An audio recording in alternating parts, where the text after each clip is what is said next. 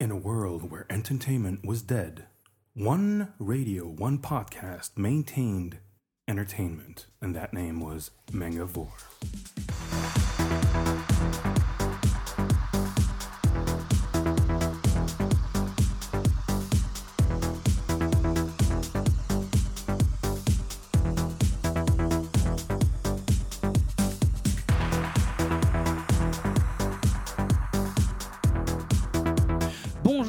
Bienvenue pour le premier épisode de la saison 4 du podcast mangavore.fr, l'émission. Euh, bonjour à l'équipe réduite euh, habituelle, euh, à Tanner.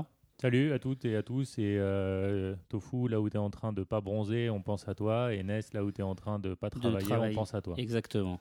Salut, euh, Seb Kuhn. Euh, ben, content de vous retrouver. Ouais, moi aussi. Bon, alors voilà une saison qui démarre bien, puisque finalement notre invité a eu un empêchement de dernière minute. On a une chroniqueuse qui a eu un empêchement de dernière minute, et bon, un chroniqueur qui avait prévenu qu'il serait pas là.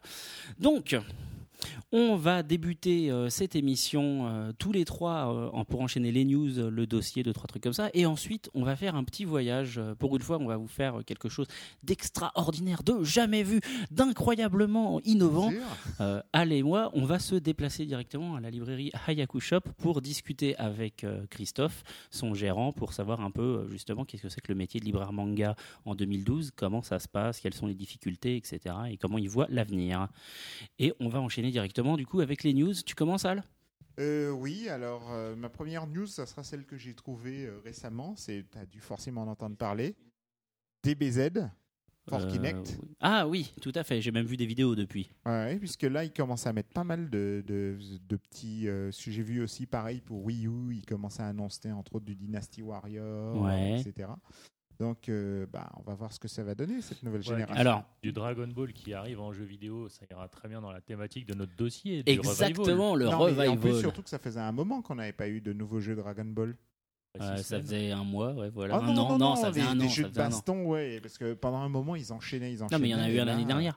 Bref, euh, rapidement, et ensuite, euh, moi je passe à la mienne de news. Le DBZ Kinect, ce que j'en ai vu, c'est intéressant comme concept, mais assez limité, puisque oui, ça reproduit les gestes, mais la jouabilité a l'air un peu relou, en mode euh, t'enchaînes juste des coups de poing et de temps en temps tu ramènes tes mains ensemble pour faire un caméra.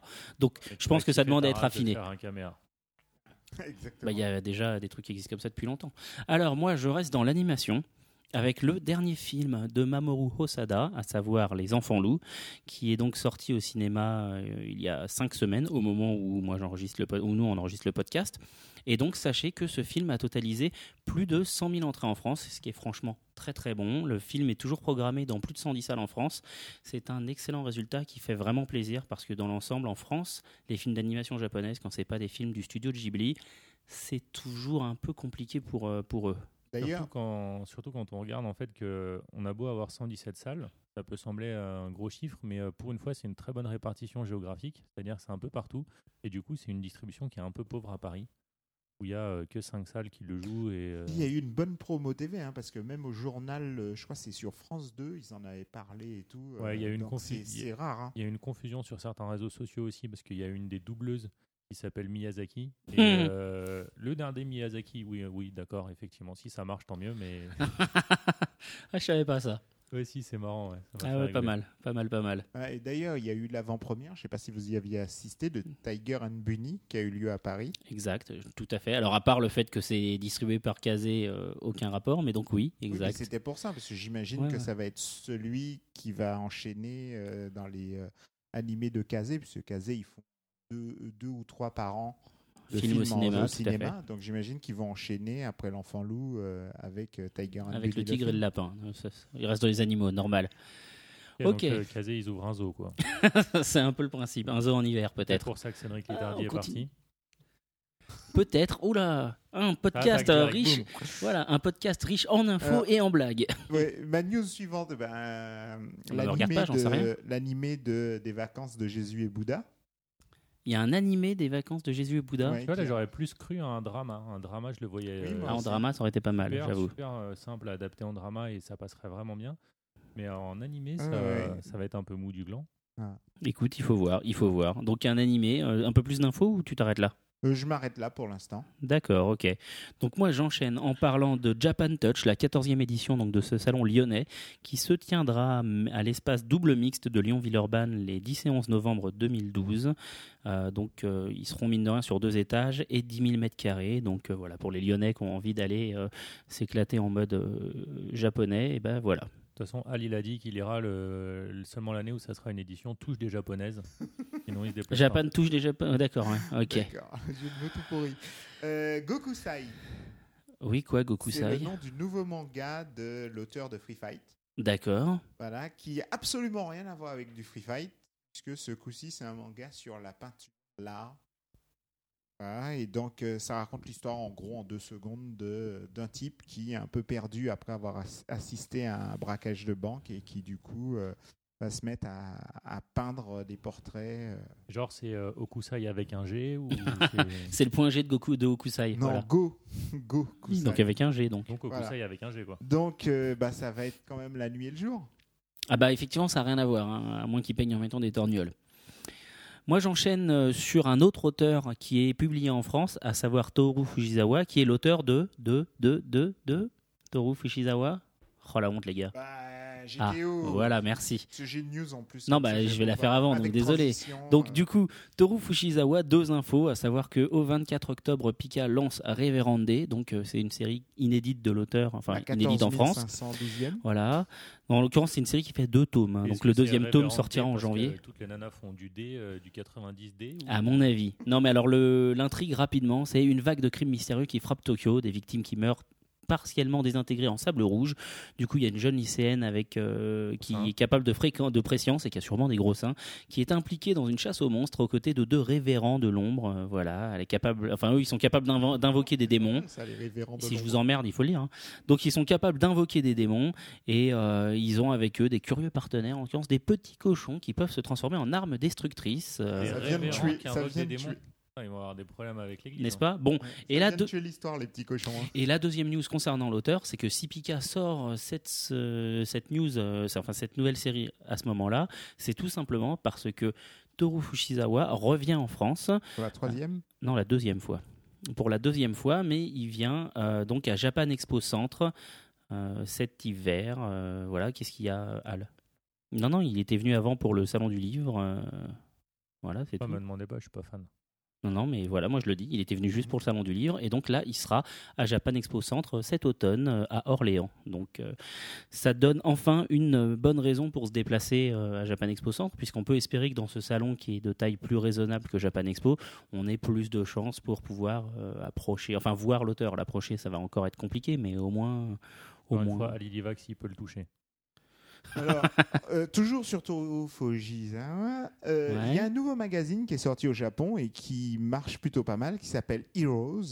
Ok, We Voilà. Can Be Et Heroes. c'est un magazine qui est fait entre deux éditeurs, ce qui est plutôt, plutôt rare. Voilà, et euh, donc euh, qui, dont le principe est euh, mettre en avant des personnages qui seraient des grands héros. Donc D'accord. c'est dedans qu'on trouve justement le fameux euh, Ultraman nouvelle génération. D'accord, ok. Et donc justement, eh ben, Toru Fujisawa commence, fait une série à l'intérieur.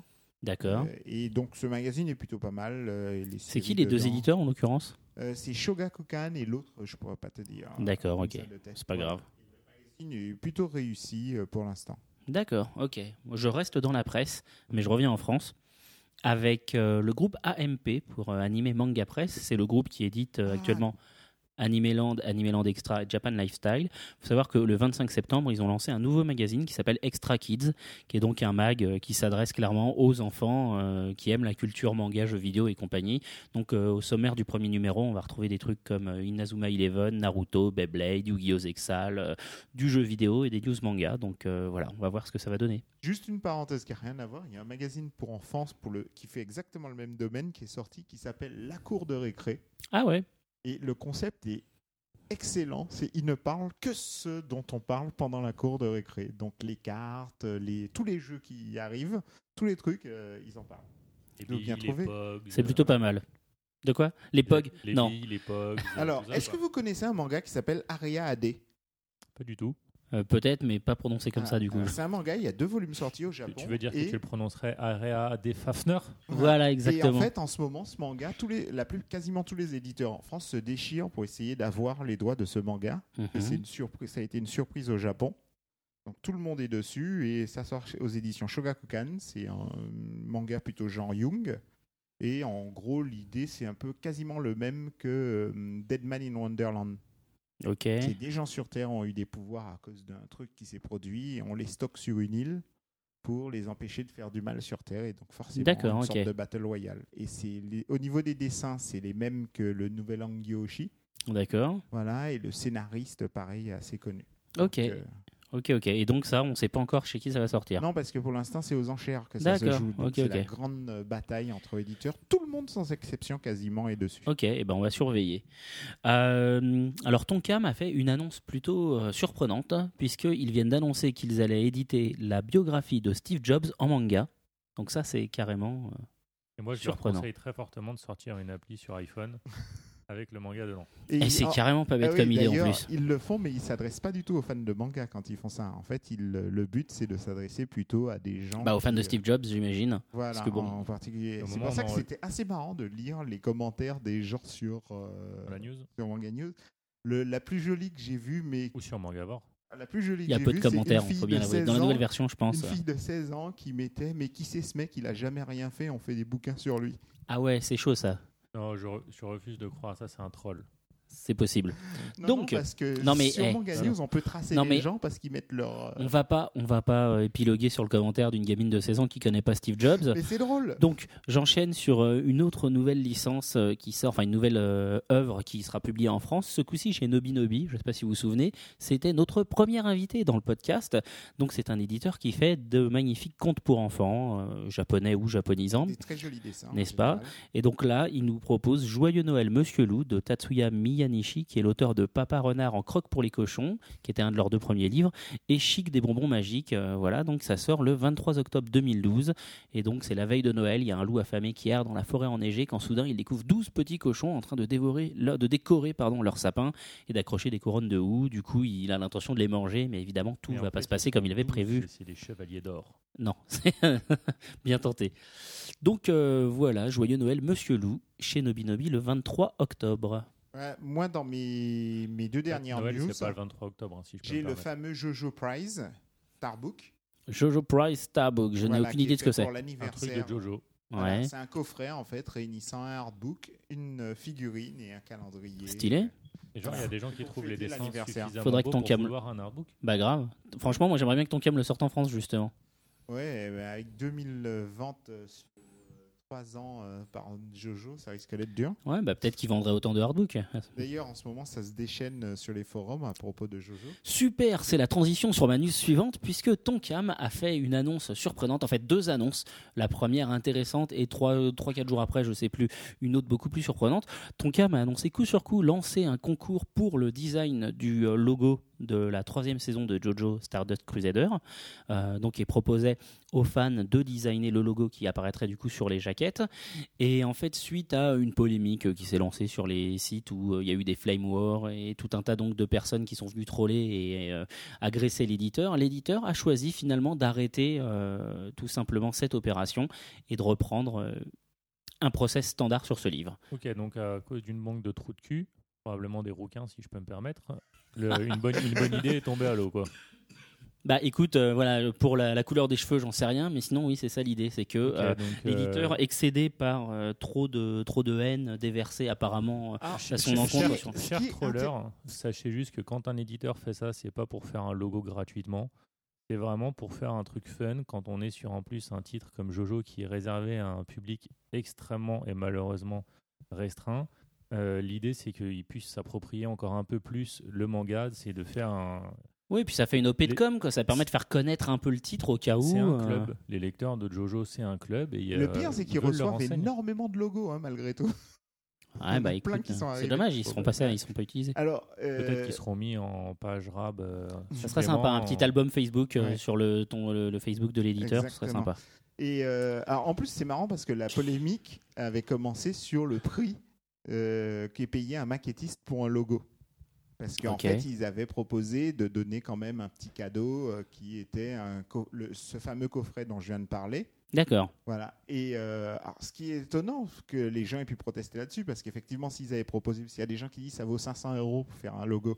Mais oui, mais oui, s'ils avaient alors, proposé- aller chez Publicis, hein, c'est un million, un logo Voilà. chez Publicis, Voilà. aller Et donc, chez ailleurs, ça Ce va qui est être 100 aberrant, c'est a- avaient proposé aux gens 500 euros pour faire le logo, là, ça devenait vraiment une démarche commerciale pour le coup. Mais et oui. ça avait aucun intérêt de demander ça Non, à moi, des moi- fans. moi, il y a un des commentaires que j'ai trouvé assez intéressant, puis ensuite on passera à autre chose. C'est le commentaire des gars qui disaient euh, que c'était idiot de penser que ce serait pour obtenir un logo gratuit, puisque de toute façon, le commentaire avait raison, c'est que euh, Jojo est édité chez Shueisha et que chez Shueisha, ils contrôlent tout. Donc de toute façon, le logo, il va être validé par l'éditeur japonais. Donc nécessairement, l'éditeur, il va être obligé de repasser dessus un minimum, euh, de changer deux, trois choses. Enfin voilà, il- à moins que la contribution, euh, comment que le contributeur leur envoie directement un fichier Illustrator parfait, net dans toutes les dimensions, dans ce qu'il leur faut, j'en sais rien. probablement, le logo leur aurait demandé du travail d'adaptation derrière. Mais bon, voilà. Passons à autre chose. Le, le logo de la NPE, c'est un million de vos impôts, donc allez troller plutôt là-dessus, les mecs. Ah, Il est moche en plus le logo Pôle emploi. Euh, donc, euh, est-ce que tu as encore des news, Al? J'en ai plus qu'une, Eh euh, ben, qui vas-y. n'est pas vraiment une news manga, mais je trouve ça Ah assez bon étonnant. Euh, Panini qui se lance dans les romans. Ah ouais, effectivement, c'est Euh, surprenant. Fantastique. Et Kyun aussi, apparemment. Kiyun aussi? Ouais. Je savais qu'effectivement, ouais, ils bah, allaient se diversifier, puisqu'ils ont changé de nombre euh, récemment. Mais Ils euh, l'attitude. d'attaquer le marché de, le marché de Brajlon, hein, clairement là-dessus, sur euh, le fantastique et la bitlit.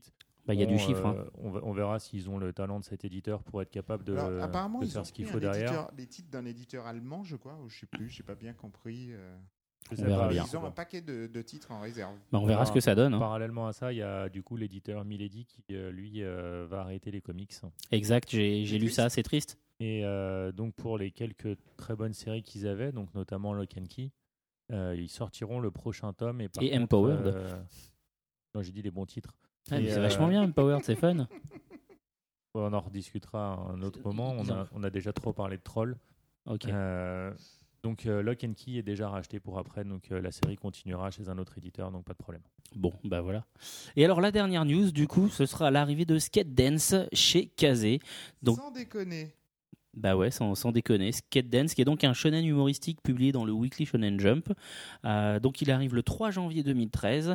Ce qui est intéressant, c'est que bon bah comme souvent, les deux premiers tomes sortent ensemble en librairie, mais ils sortent respectivement au prix de 3,99€ chacun. Ce qui est Eh plutôt oui. pas mal. Donc un prix de mal. lancement qui est bien sûr réservé au premier tirage. hein.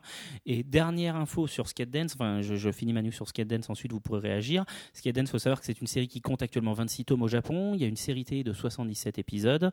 Et euh, surtout, ce qui est marrant, c'est que le principe, c'est un peu comme euh, comment dire euh, comme la série qui vient de sortir chez Tonkam comme Medaka Box le pitch de base c'est-à-dire que c'est un club qui est dédié à la résolution des problèmes des élèves puisque le skate dan en fait c'est un, groupe de soutien dans, dans une lycée Souhaitons-leur Dans un un peu plus de ventes alors du coup, parce que pour l'instant les ventes de Medaka c'est pas encore ça. Accrochez-vous les gens, au partir du troisième tome c'est vraiment mieux.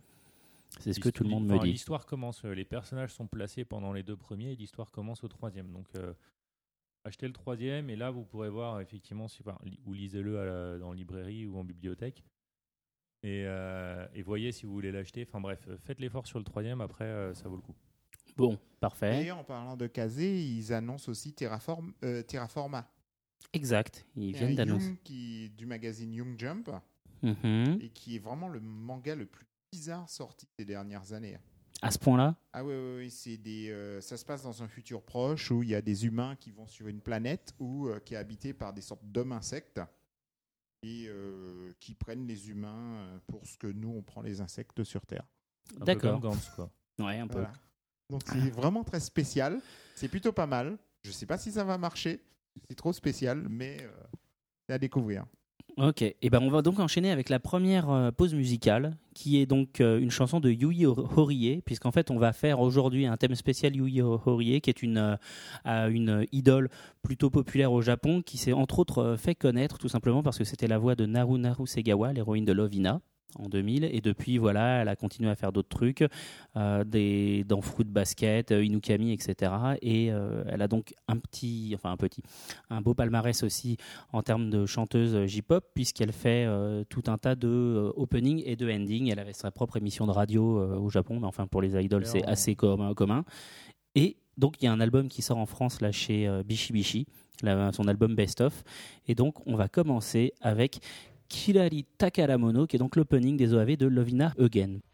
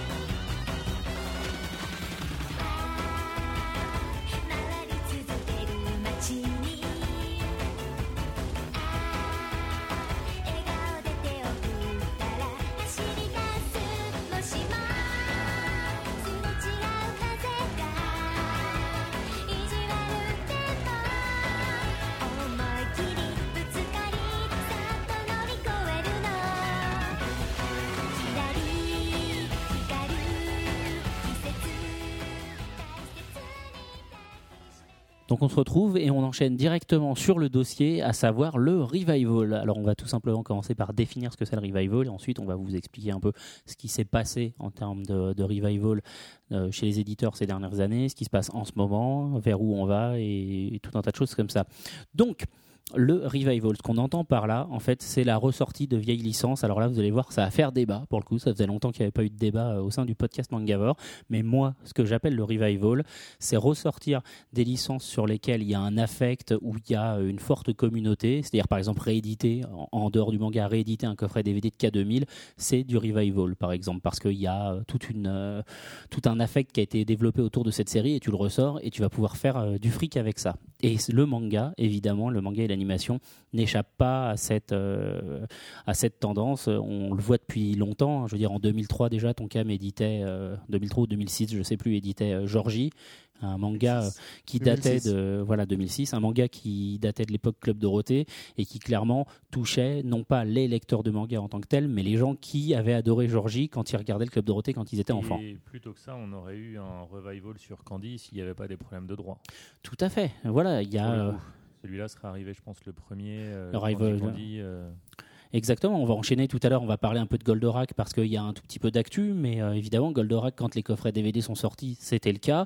Mais je crois que vous, vous n'êtes pas tout, parce que là tout d'un coup vous êtes hyper calme, mais quand on a préparé ce dossier, vous étiez un peu plus emballé, vous n'étiez Bah, pas d'accord avec moi sur ma définition du Non, revival. parce qu'on te laissait Non, parler et présenter ta définition. C'est surtout moi. Pour moi, le revival, c'est le fait de sortir des vieilles choses Ouais. euh, et de les actualiser, actualiser au goût du jour. Ça ne prend pas forcément des trucs connus, parce que généralement, malheureusement, c'est le gros problème souvent du revival, c'est qu'il y a des gens qui reprennent des titres qui sont vieux et qui les rebasculent à l'intérieur parce que ça a été un titre plus ou moins connu pour X raisons. Chaque personne trouve un nom différent pour pouvoir présenter le, le revival. Mais euh, justement, le principe du revival, c'est de reprendre des vieilles choses et de les remettre au goût du jour. Et c'est ce que Oui, mais- Tofu aurait argumenté dessus en disant que dans le monde du cinéma et des séries, c'est ce qu'ils appellent des reboots. J'ai parlé euh, Ouais. Tout à l'heure de K2000. Bah, il y a deux ans, ils ont sorti 80 Tout à fait, ils ont fait un Ils reboot, ont il y a eu un re- reboot de Ils ont refait euh, Hawaii 5.0, donc Hawaii Police d'État. hein. C'est pour ça d'ailleurs, euh, pour ceux qui ne le savent pas, que dans toutes les séries télé, quand on dit 5.0, 5.0, euh, c'est euh, Note 22, voilà les flics, parce que ça vient de cette série télé qui à l'époque, euh, enfin le numéro de téléphone pour appeler les flics à, à Hawaï. 5-0, c'est le Ok. 911. euh, de- Putain, fallait le savoir, ça. Fallait le Ouais, savoir. C'était le moment culturel. Pas voilà. mal, enfin bon. Euh, oui, mais alors justement, là où moi je suis pas d'accord, c'est que pour moi le revival, il faut justement que la série elle soit un minimum connue. Il faut qu'elle soit culte pour une partie de la, de- du public. Si la série elle est pas considérée comme culte, c'est pas du revival. Surtout si en Au-delà plus. au-delà de culte, je pense que c'est surtout le principe, c'est euh, il faut qu'elle soit bancable, il faut qu'il y ait une garantie sur la rentabilité de, euh, de faire ce reboot ou revival. Et euh, effectivement, donc euh, si, si quelque chose est culte, ça va bien plus marcher. Euh, c'est ce que fait Walt Disney depuis ses tout débuts. Ils publient un truc qui cartonne, après ils le mettent dans un coffre-fort, ils n'en parlent pas pendant des années, et euh, 10 ou 15 ans après, quand la génération suivante est là, ils le ressortent. Alors, C'est ce qu'ils nous font à chaque fois avec tu peux acheter, euh, tu peux acheter ton truc, voilà exactement, ton Cendrillon, tu vas le voir, ton Bambi, il le change un petit peu de temps en temps quand les mœurs sont évoluées, euh, la maman de Bambi meurt plus, ou ce, ou ce genre de truc. Mais euh, Walt, milieu, Disney entretient, entretient euh, de manière, en permanence. voilà, mais- Ouais, mais d'accord. de, de manière euh, vraiment euh, artificielle du coup, parce que c'est eux qui créent la pénurie en, en- Bien sûr. en- en non, non, sortant mais oui, là. marché. Euh, ce qui est intéressant de voir, c'est que euh, en ce moment, on est dans une période de crise économique. C'est pour ça que Seb Kuhn est, est en slip. Euh, et ben oui, euh, dans Je ces l'ai acheté moments-là, sur eBay. Préporté par, euh, on vous dira pas qui. Bon, c'est Mel Gibson, mais euh, très classe d'ailleurs. Si je peux me permettre, le slip léopard, tu le portes bien. Mais écoute, euh, c'est pas donné à tout le monde de porter le slip léopard. De Mel Gibson. Non, mais même, je veux dire, effectivement, le léopard, il faut avoir le teint qui va avec. Donc, euh, donc, Bref, donc. re- revenons sur notre, euh, sur notre sujet. En période de crise économique, on constate qu'il y a de plus en plus de retours, que ce soit dans le cinéma, ailleurs, euh, et euh, donc forcément dans le manga et ce qui, nous- ou l'animé, ce qui nous intéresse en ce moment, sur ce qui est bancable. Et ce qui est bancable, par définition, c'est ce sur quoi les gens ont un affect, où on est sûr que ça va marcher. Je dirais pas bancable, je dirais valeur sûre. Oui, mais d'où Parce que le nom est connu plus ou moins. Oui, mais d'où du coup moi mon point de vue qui consiste à dire par exemple que la collection vintage de chez Glénat, qui est une collection que je trouve absolument admirable, qu'on soit bien d'accord. Je trouve que c'est très bien que Glénat joue euh, le rôle de prescripteur sur des, des titres qui ont une vraie valeur euh, patrimoniale pour le manga et donc sortir en France des titres comme Cyborg 009, Ashtano Joe, c'est très ou Golgotress, c'est très bien de leur non c'est pas eux pardon Golgotress, mais c'est très bien. Non Golgotress c'est dans la grosse collection de chez Kana. Oui. Mais bref, ce que je veux dire, c'est que sortir ce genre de titre en France, Tu plaisantes si Best of Golgotress, c'est un gros bouquin. Bon, Oui, mais Là, où je chez suis pas d'accord justement, c'est effectivement pour euh, Cyborg 009, il n'y a euh, aucun affect en France et il y en a un très très fort parce que bon, euh, bon, il y aurait potentiellement, on pourrait justifier dire euh, de toute façon c'est Tezuka, tu reconnais les dessins, tu. euh, c'est pas Tezuka, Ah, bon, 009. ça- ressemble à- C'est Ishinomori. ouais. Ok, bon, bah, euh, je le vois, moi je pense que c'est un Tezuka et je pense qu'on peut visuellement avoir un rebond d'a- d'affect. Mais Ashita Nojo, pour moi, il y a un affect, certes, sur des Oui, personnes. ça passait sur le- la 5. Le dessin animé passait sur la 5 et la deuxième saison du dessin animé qui était réalisé par la même équipe que Cobra était juste parfaite. Et puis Non, Cyborg mais c'est un- 009 est sorti plusieurs fois en France en DVD dans des collections pourries, genre Cher- Cherzo Vidéo. Oui, Ouais, mais, mais du coup, ça personne sait que c'est sorti, Du quoi. coup, on peut pas avoir de, enfin, on n'a pas de rentabilité garantie dessus. Après, ce qui a- Pour le revival, je veux dire, dans revival, il y a revive, quoi. Donc, faut que ça ait déjà vécu une première fois. Donc, pour moi, s'il n'y a pas un vrai succès, genre Cobra, voilà, Cobra, ça a une vraie, ça a eu une vraie vie en France. Tout le monde Oui, sait qui c'est Cobra. Cobra, on a vu qu'ils ont ressorti du coup une série. Tout à télé, fait, bien sûr. qui, euh, voilà. Il y a du revival. Et puis même, je veux dire, sans même aller chercher le revival fait par les Japonais, je veux dire, il y a eu euh, what 1000 milliards de euh, coffrets DVD euh, qui sont sortis euh, chez Déclic. Euh, Il y a euh, ceci, il y a cela. Quand effectivement Kazé, du coup, ensuite, a récupéré les nouveaux OAV faits au Japon, bah, du coup, il y a eu de la com faite là-dessus parce qu'il s'agissait effectivement de euh, capitaliser sur, le, sur le- la sympathie qu'a le public sur cette série. Ce que je veux dire par là, c'est que euh, Ashtanojo, en dehors de toutes les qualités que peut avoir cette série, c'est juste pas connu en France. On peut pas considérer que c'est un revival que de sortir le premier manga Alors, qui en plus no Densetsu, ça marche pareil. non. Hikaru no Densetsu, Hikari no c'est pas très connu en France. Alors Ikari no Densetsu, c'est pas connu, mais Cynthia ou le rythme de la vie, oui, c'est connu. Il y a Pas plein de gens, il y a plein de gens qui C'est te font à C'était à diffusé en hein. même Non, non, temps non, mais que il y a- sauf sur que- la 5. sauf qu'il y a plein de gens qui 17h20, le... D'accord, alors si maintenant je peux finir ma phrase, il y a plein de gens qui par contre sont capables de te chanter j'aime la gym, je m'entraîne et j'aime la gym, et éventuellement ils connaissent que ça du générique, mais ils connaissent ça. Maintenant trouve des gens qui savent chanter le générique d'Ashtanojo, que même moi je le connais pas. Mais même moi je le connais pas le générique d'Ashtanojo. Moi non plus. Mais c'est pas parce bah, que tu ça a- vois bien. Oui, mais c'est pas parce que ça a moins bien marché que ça n'en est pas pour autant. Mais si, ça veut dire du coup qu'il n'y a pas eu de vie. Il n'a pas, il a pas vécu. Il est resté dans son à coin. partir du Il moment que l'éditeur considère que le titre est pas mal et qu'il valait le coup de lui redonner une seconde vie pour lui donner sa chance ce coup-ci, De toute façon, on verra. euh, il suffira, il suffit juste tout simplement de comparer les ils chiffres sont de pas vente. suicidaires. Non, mais ensuite, il y a une autre chose dans ce cas-là. Euh, Moi, j'ai un, j'ai un dernier argument. C'est que je pense que ça dépend aussi tout simplement de la volonté de l'éditeur. Et je pense que quand Tonkam sort Ikari no Densetsu, d'ailleurs, il- qu'il sous-titre Cynthia ou le rythme de la vie, hein, si je me souviens bien, ils ont une vraie volonté de capitaliser sur le public des fans de euh, Youpi, l'école est finie. Quand euh, Glenna sort Ashtanojo, ils se disent pas.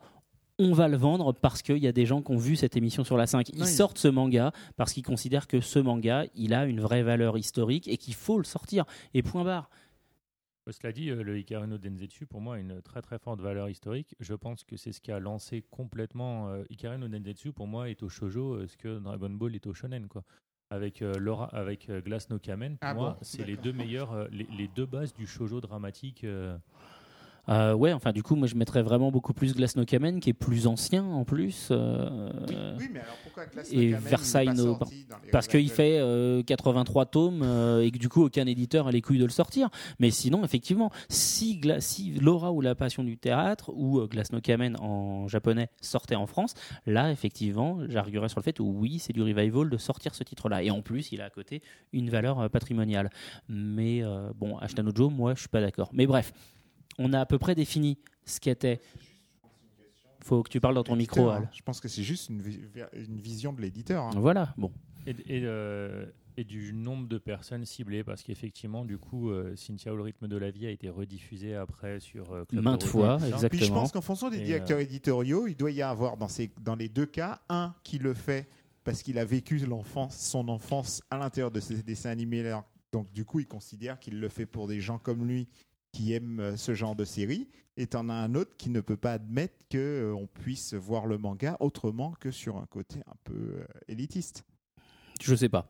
Là, je, sais pas, je sais pas, je me euh, prononcerai je pas. euh. pas Cyborg 09 euh, au même niveau que Ashita Nojo, justement, en, ter- en, en termes de artistique, de complétion, de valeur du manga. Mais c'est pourtant un titre Pourtant, euh, au Japon, ça reste quand même un truc. Cyborg mythique, 09, quoi. ça a été, enfin, les mangas de euh, Shotaro, euh, de Ishinomori. Shotaro Ishi- Ishimori, ils ont eu énormément d'importance parce que justement, ça a été, c'est pour ça que c'était intéressant que tu dises euh, que c'est du Tezuka parce que justement, Ishimori, c'est l'anti-Tezuka par excellence en fait. C'est-à-dire qu'il fait partie des auteurs qui ont lancé le Gekiga par opposition au manga de Tezuka justement, qui étaient donc des œuvres beaucoup plus adultes, beaucoup plus euh, dures, beaucoup Équivalent plus matures. d'aujourd'hui. Exactement. Donc mais du, avec les mêmes dessins. du coup, bah parce que effectivement, c'était la même école Oui, graphique un peu. à l'époque, tu pouvais pas faire autrement. Bah, tu vas fallait pas inventer, sortir quoi. du manga aux États-Unis dans créer. les années 80. Donc, du coup, voilà pour moi euh, ce qu'est le, euh, le revival. Et je crois que, Atanor, tu voulais nous parler un peu d'une branche particulière du revival. Moi, je voulais, euh, je voulais dire, hein, donc on a vu, on a tous notre définition du revival. On, va, on va pouvoir distinguer différents types de revival. Les, revivals basés sur une grosse base de, base de fans où on a un effet nostalgie très très fort. Et moi, je voulais parler du survival. Alors, qu'est-ce que c'est qu'un survival? Pour moi, le survival, c'est euh, la série sans fin.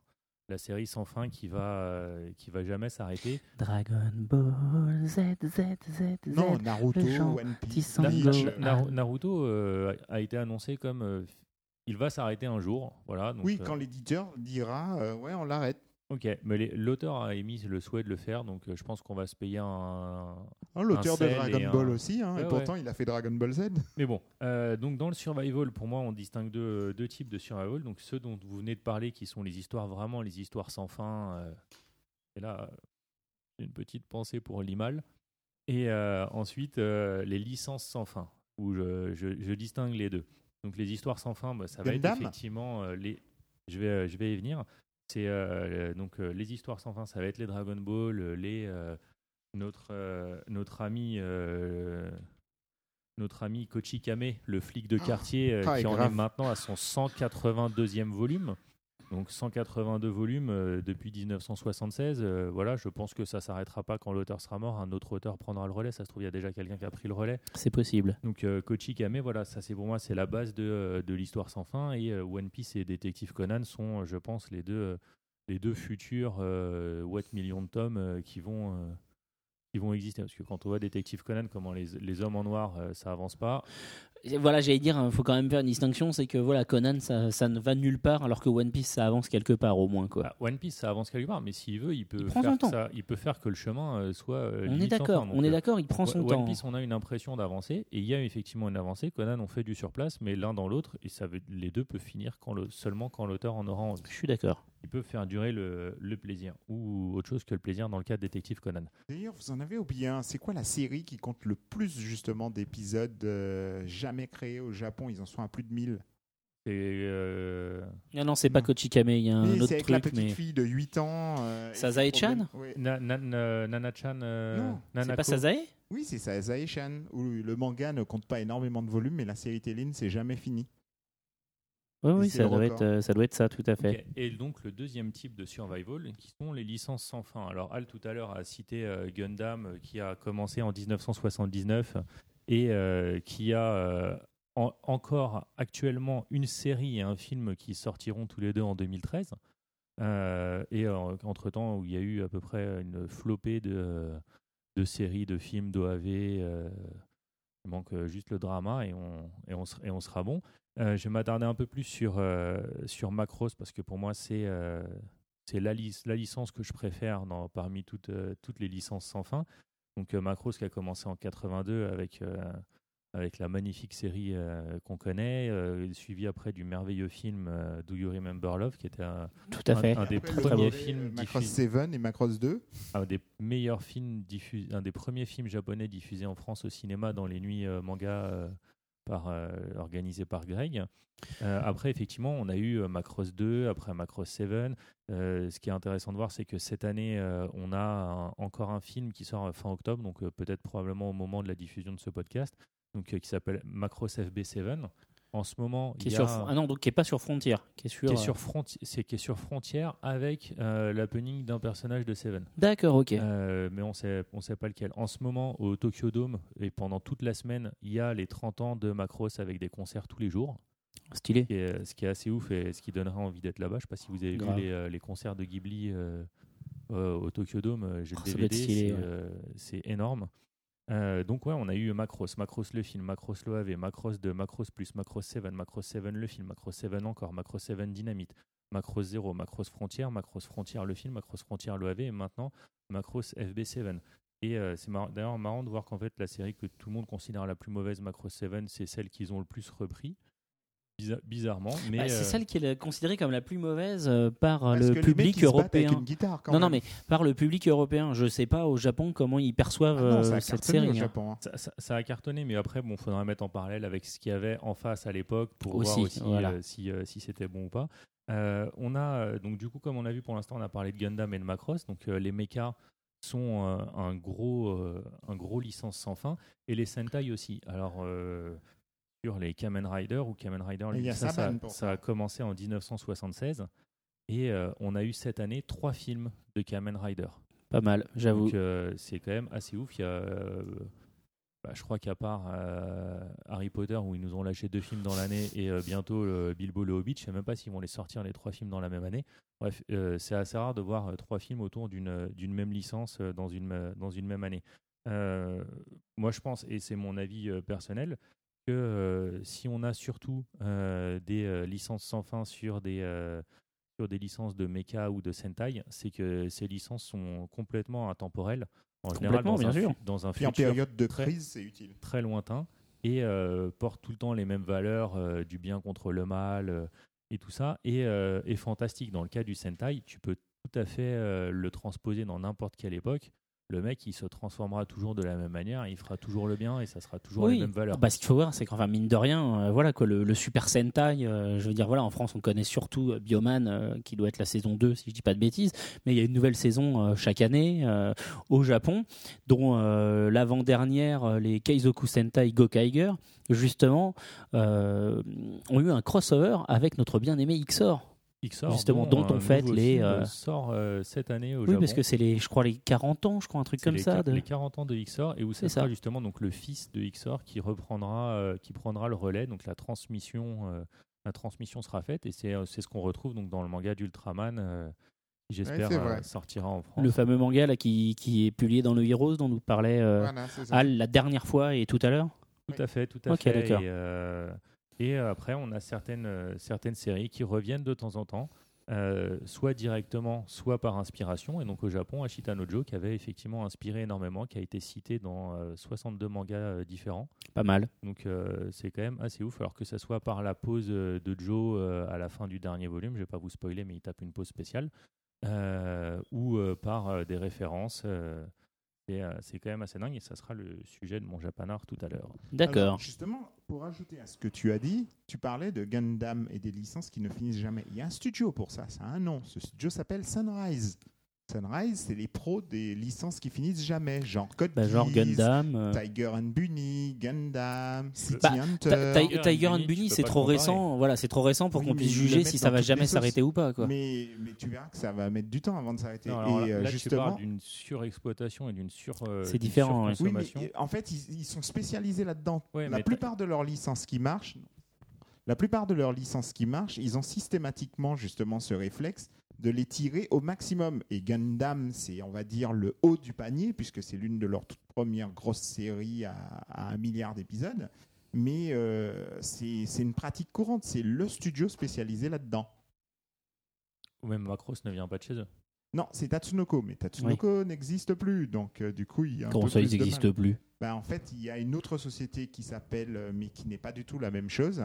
Et depuis, c'est Go West qui gère les droits de. D'accord, mais le studio Tatsunoko, il existe encore Macross, Macross Non, c'est pas le même euh, Tatsunoko, c'est un autre nom en fait. Ah bon C'est, euh, euh, c'est un autre nom, mais c'est plus le même. euh, C'est un peu ce qu'avait fait avec à l'époque avec Tezuka. Non, mais parce que je veux dire, Tatsunoko Productions. Productions. non, mais parce que Tatsunoko Productions, c'est un studio qui existe depuis 62, quoi. Il... Oui, mais ça a un nouveau nom maintenant. Bah non, Tatsunoko Productions. Tatsu- Ça s'appelle toujours Tatsunoko, mais il y a quelque chose avec. D'accord, ok.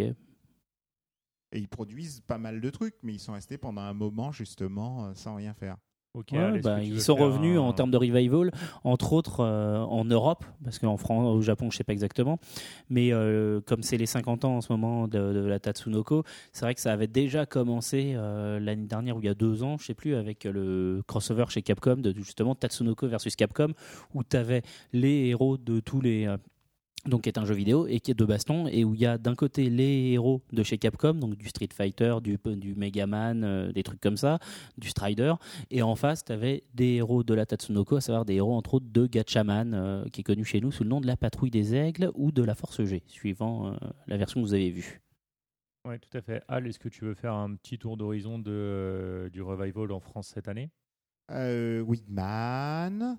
Euh, En dehors de ton cam, parce qu'on a Ouais. eu Wigman, on a eu euh, Lucien Hikari no Rock'n'Roll Densetsu. et, euh, Bah sur le alors, rythme de la vie. Ton, euh, Tonkam, ce qui est assez amusant, c'est qu'effectivement, depuis plusieurs années, depuis qu'ils ont commencé effectivement en 2006 avec euh, Georgie, on voit bien que régulièrement, ils sortent des vieux titres euh, à, la, comment, à destination justement d'un public de, de nostalgiques, que ce soit les nostalgiques du Club Dorothée ou les nostalgiques des éditions J'ai lu, hein, en sortant euh, Kimagure Orange Road, Jojo et Dragon, Dragon Quest. Quest. Je veux dire, grosso modo, il leur manque que City Hunter et Rakai Blues pour avoir le catalogue euh, de, de chez J'ai lu. euh, Mais- Tu oublies aussi Tekken Shimi. un Tekken Shinmi dans ce cas-là et euh, on a parlé des nostalgiques. je pense voilà que Tekken parce que dans ce cas-là il y a aussi euh. Crayon Shinchan mais ce que je veux dire par là c'est que donc ils en font depuis pas mal de trucs Oui, mais chez Casterman.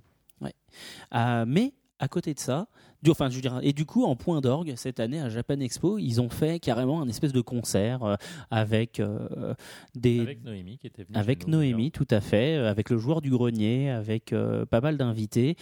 Et euh, en fait, tout tournait autour, bah, ils avaient appelé ça justement le Revival Show. Et il y avait euh, des vieux génériques, des extraits de dessins animés, je crois, des trucs comme ça. Moi, j'y ai pas assisté, malheureusement. Bah, il était très, Oh, c'est très bien. Vous pouvez sur le, le trouver net, hein. sur YouTube. euh, c'est non, vraiment à voir. euh, Regardez-le. euh, et pas que pour euh, la performance de Noémie. Mais euh, non, c'est vraiment. euh, C'était sympa. Il y avait un super, un super esprit.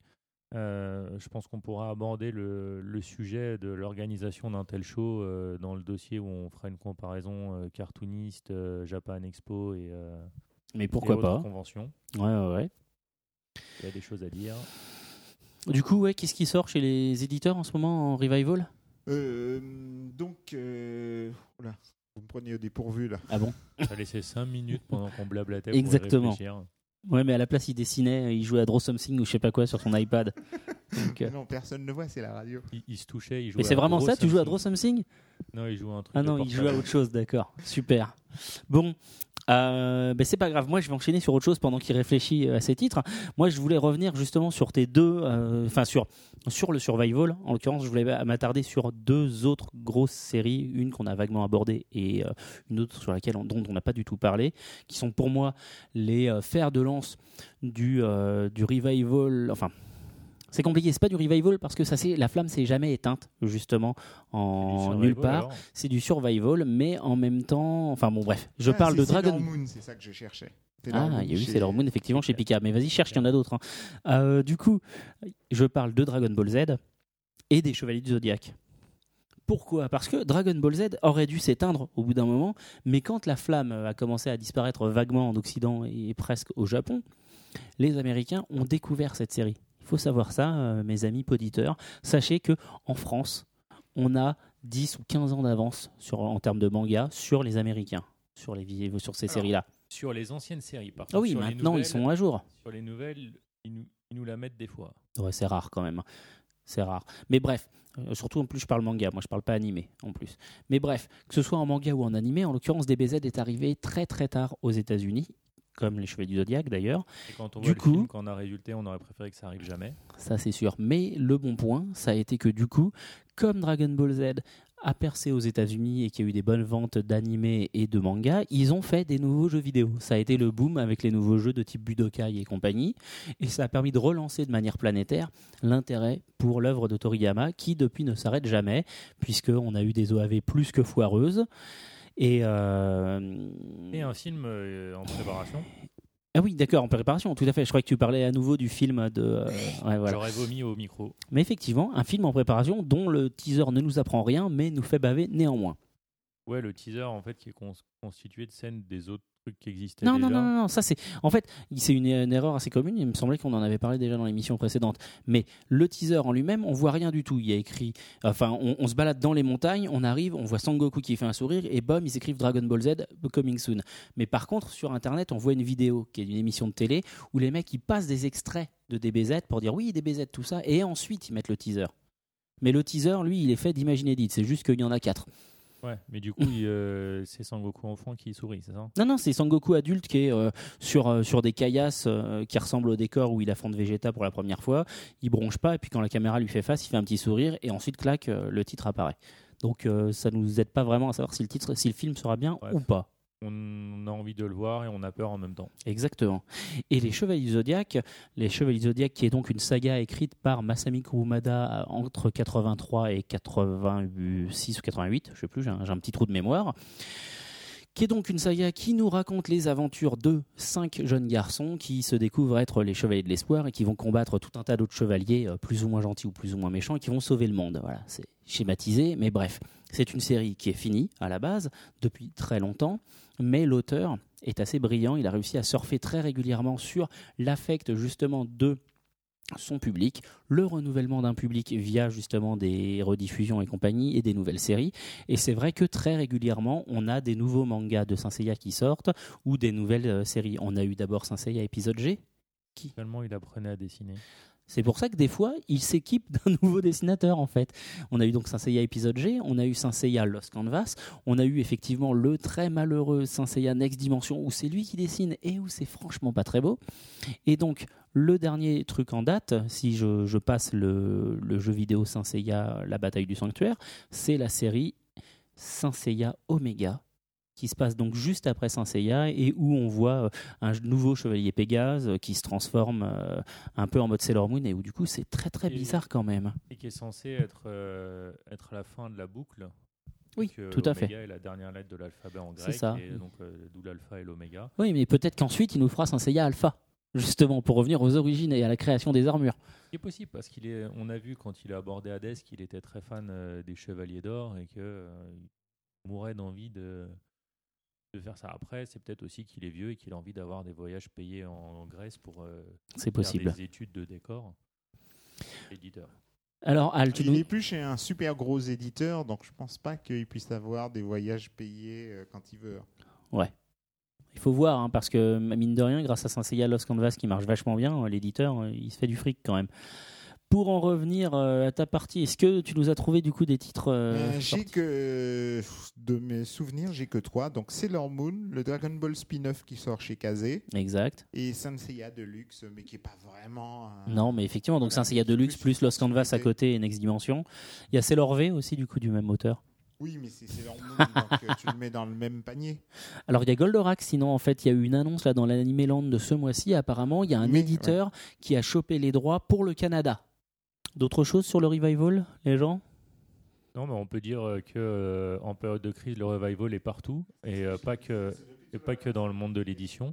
On a on a au cinéma Ouais. un bon gros revival avec énormément de reboots. Alors que ça soit les, les reboots sur les grosses séries comme les Batman, les machins et tout ça, les retours des comics. euh, on a euh, plein de films des années 80 qui ont des remakes en ce moment. Euh, on a notamment bah, l'histoire sans fin qui va revenir. On a Exact. On a Robocop euh, qui revient. Euh, j'ai si vu vous avez vu les images, vous avez comme moi déjà envie de vomir. Ça a l'air d'être vraiment, vraiment bien vu dégueulasse. ça. Là, il y a euh, eu Total Recall. Enfin c'est vrai qu'au cinéma il y a énormément plutôt de. pas mal. De quoi? Toi tu parles de Total Recall, tu parles pas de Oui. Robocop Non, Ah, lui ouais, il parle de Robocop. Recall, si vous regardez que la première moitié, ouais, c'est sympa. Après, la deuxième moitié, c'est, on va dire, farfelu. Bon. Euh, on a un revival Différent. dans la musique aussi, avec euh, des crossovers sur d'anciens groupes euh, qui, euh, Ou des retours de- d'anciens groupes. Ah oui, on a l'arc-en-ciel qui, revient, euh, qui faisait un, un concert en France, ce genre de truc. Euh, là, on a clairement aussi X un- Japan. Oui, Japan, X-Japan, tout à fait. Oui, bah complètement. Il y a un vrai, il y a un vrai euh, comment marché de toute façon hein, sur le revival et tu as raison de le signaler. En période de crise, de toute façon, il est évident que il est toujours moins risqué de parier sur une licence qui a fait ses preuves ou sur un artiste qui a fait ses preuves plutôt que de se lancer euh, au hasard et de risquer de ne pas rencontrer son public. Bah, de toute Et- façon, c'est triste à dire, mais en période de crise, il y a trois trucs sur lesquels vous pouvez faire l'argent.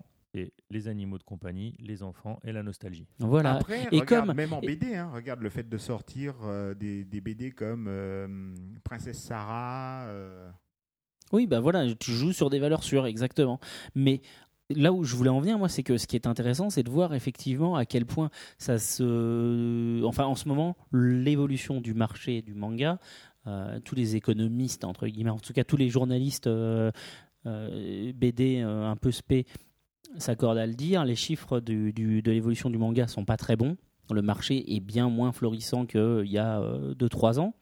Et on le voit bien, effectivement, avec l'orientation des catalogues actuels qui se recentrent sur des valeurs sûres, que ce soit soit des gros shonen bien, bien typés, soit effectivement sur des, euh, des valeurs qui vont tout de suite attraper le, euh, le spectateur ou le lecteur parce que c'est des séries qu'il connaît déjà. Que ce soit parce que on fait pas du revival sur la nouvelle série, mais on est là, mais si, t'inquiète pas, tu connais cet auteur, il a déjà fait ça et ça et ça, t'inquiète pas. Ou effectivement, voici une énième suite à une série que t'aimes bien, voici une énième version d'une série que t'as déjà, mais rachète-la parce que celle-ci elle est mieux.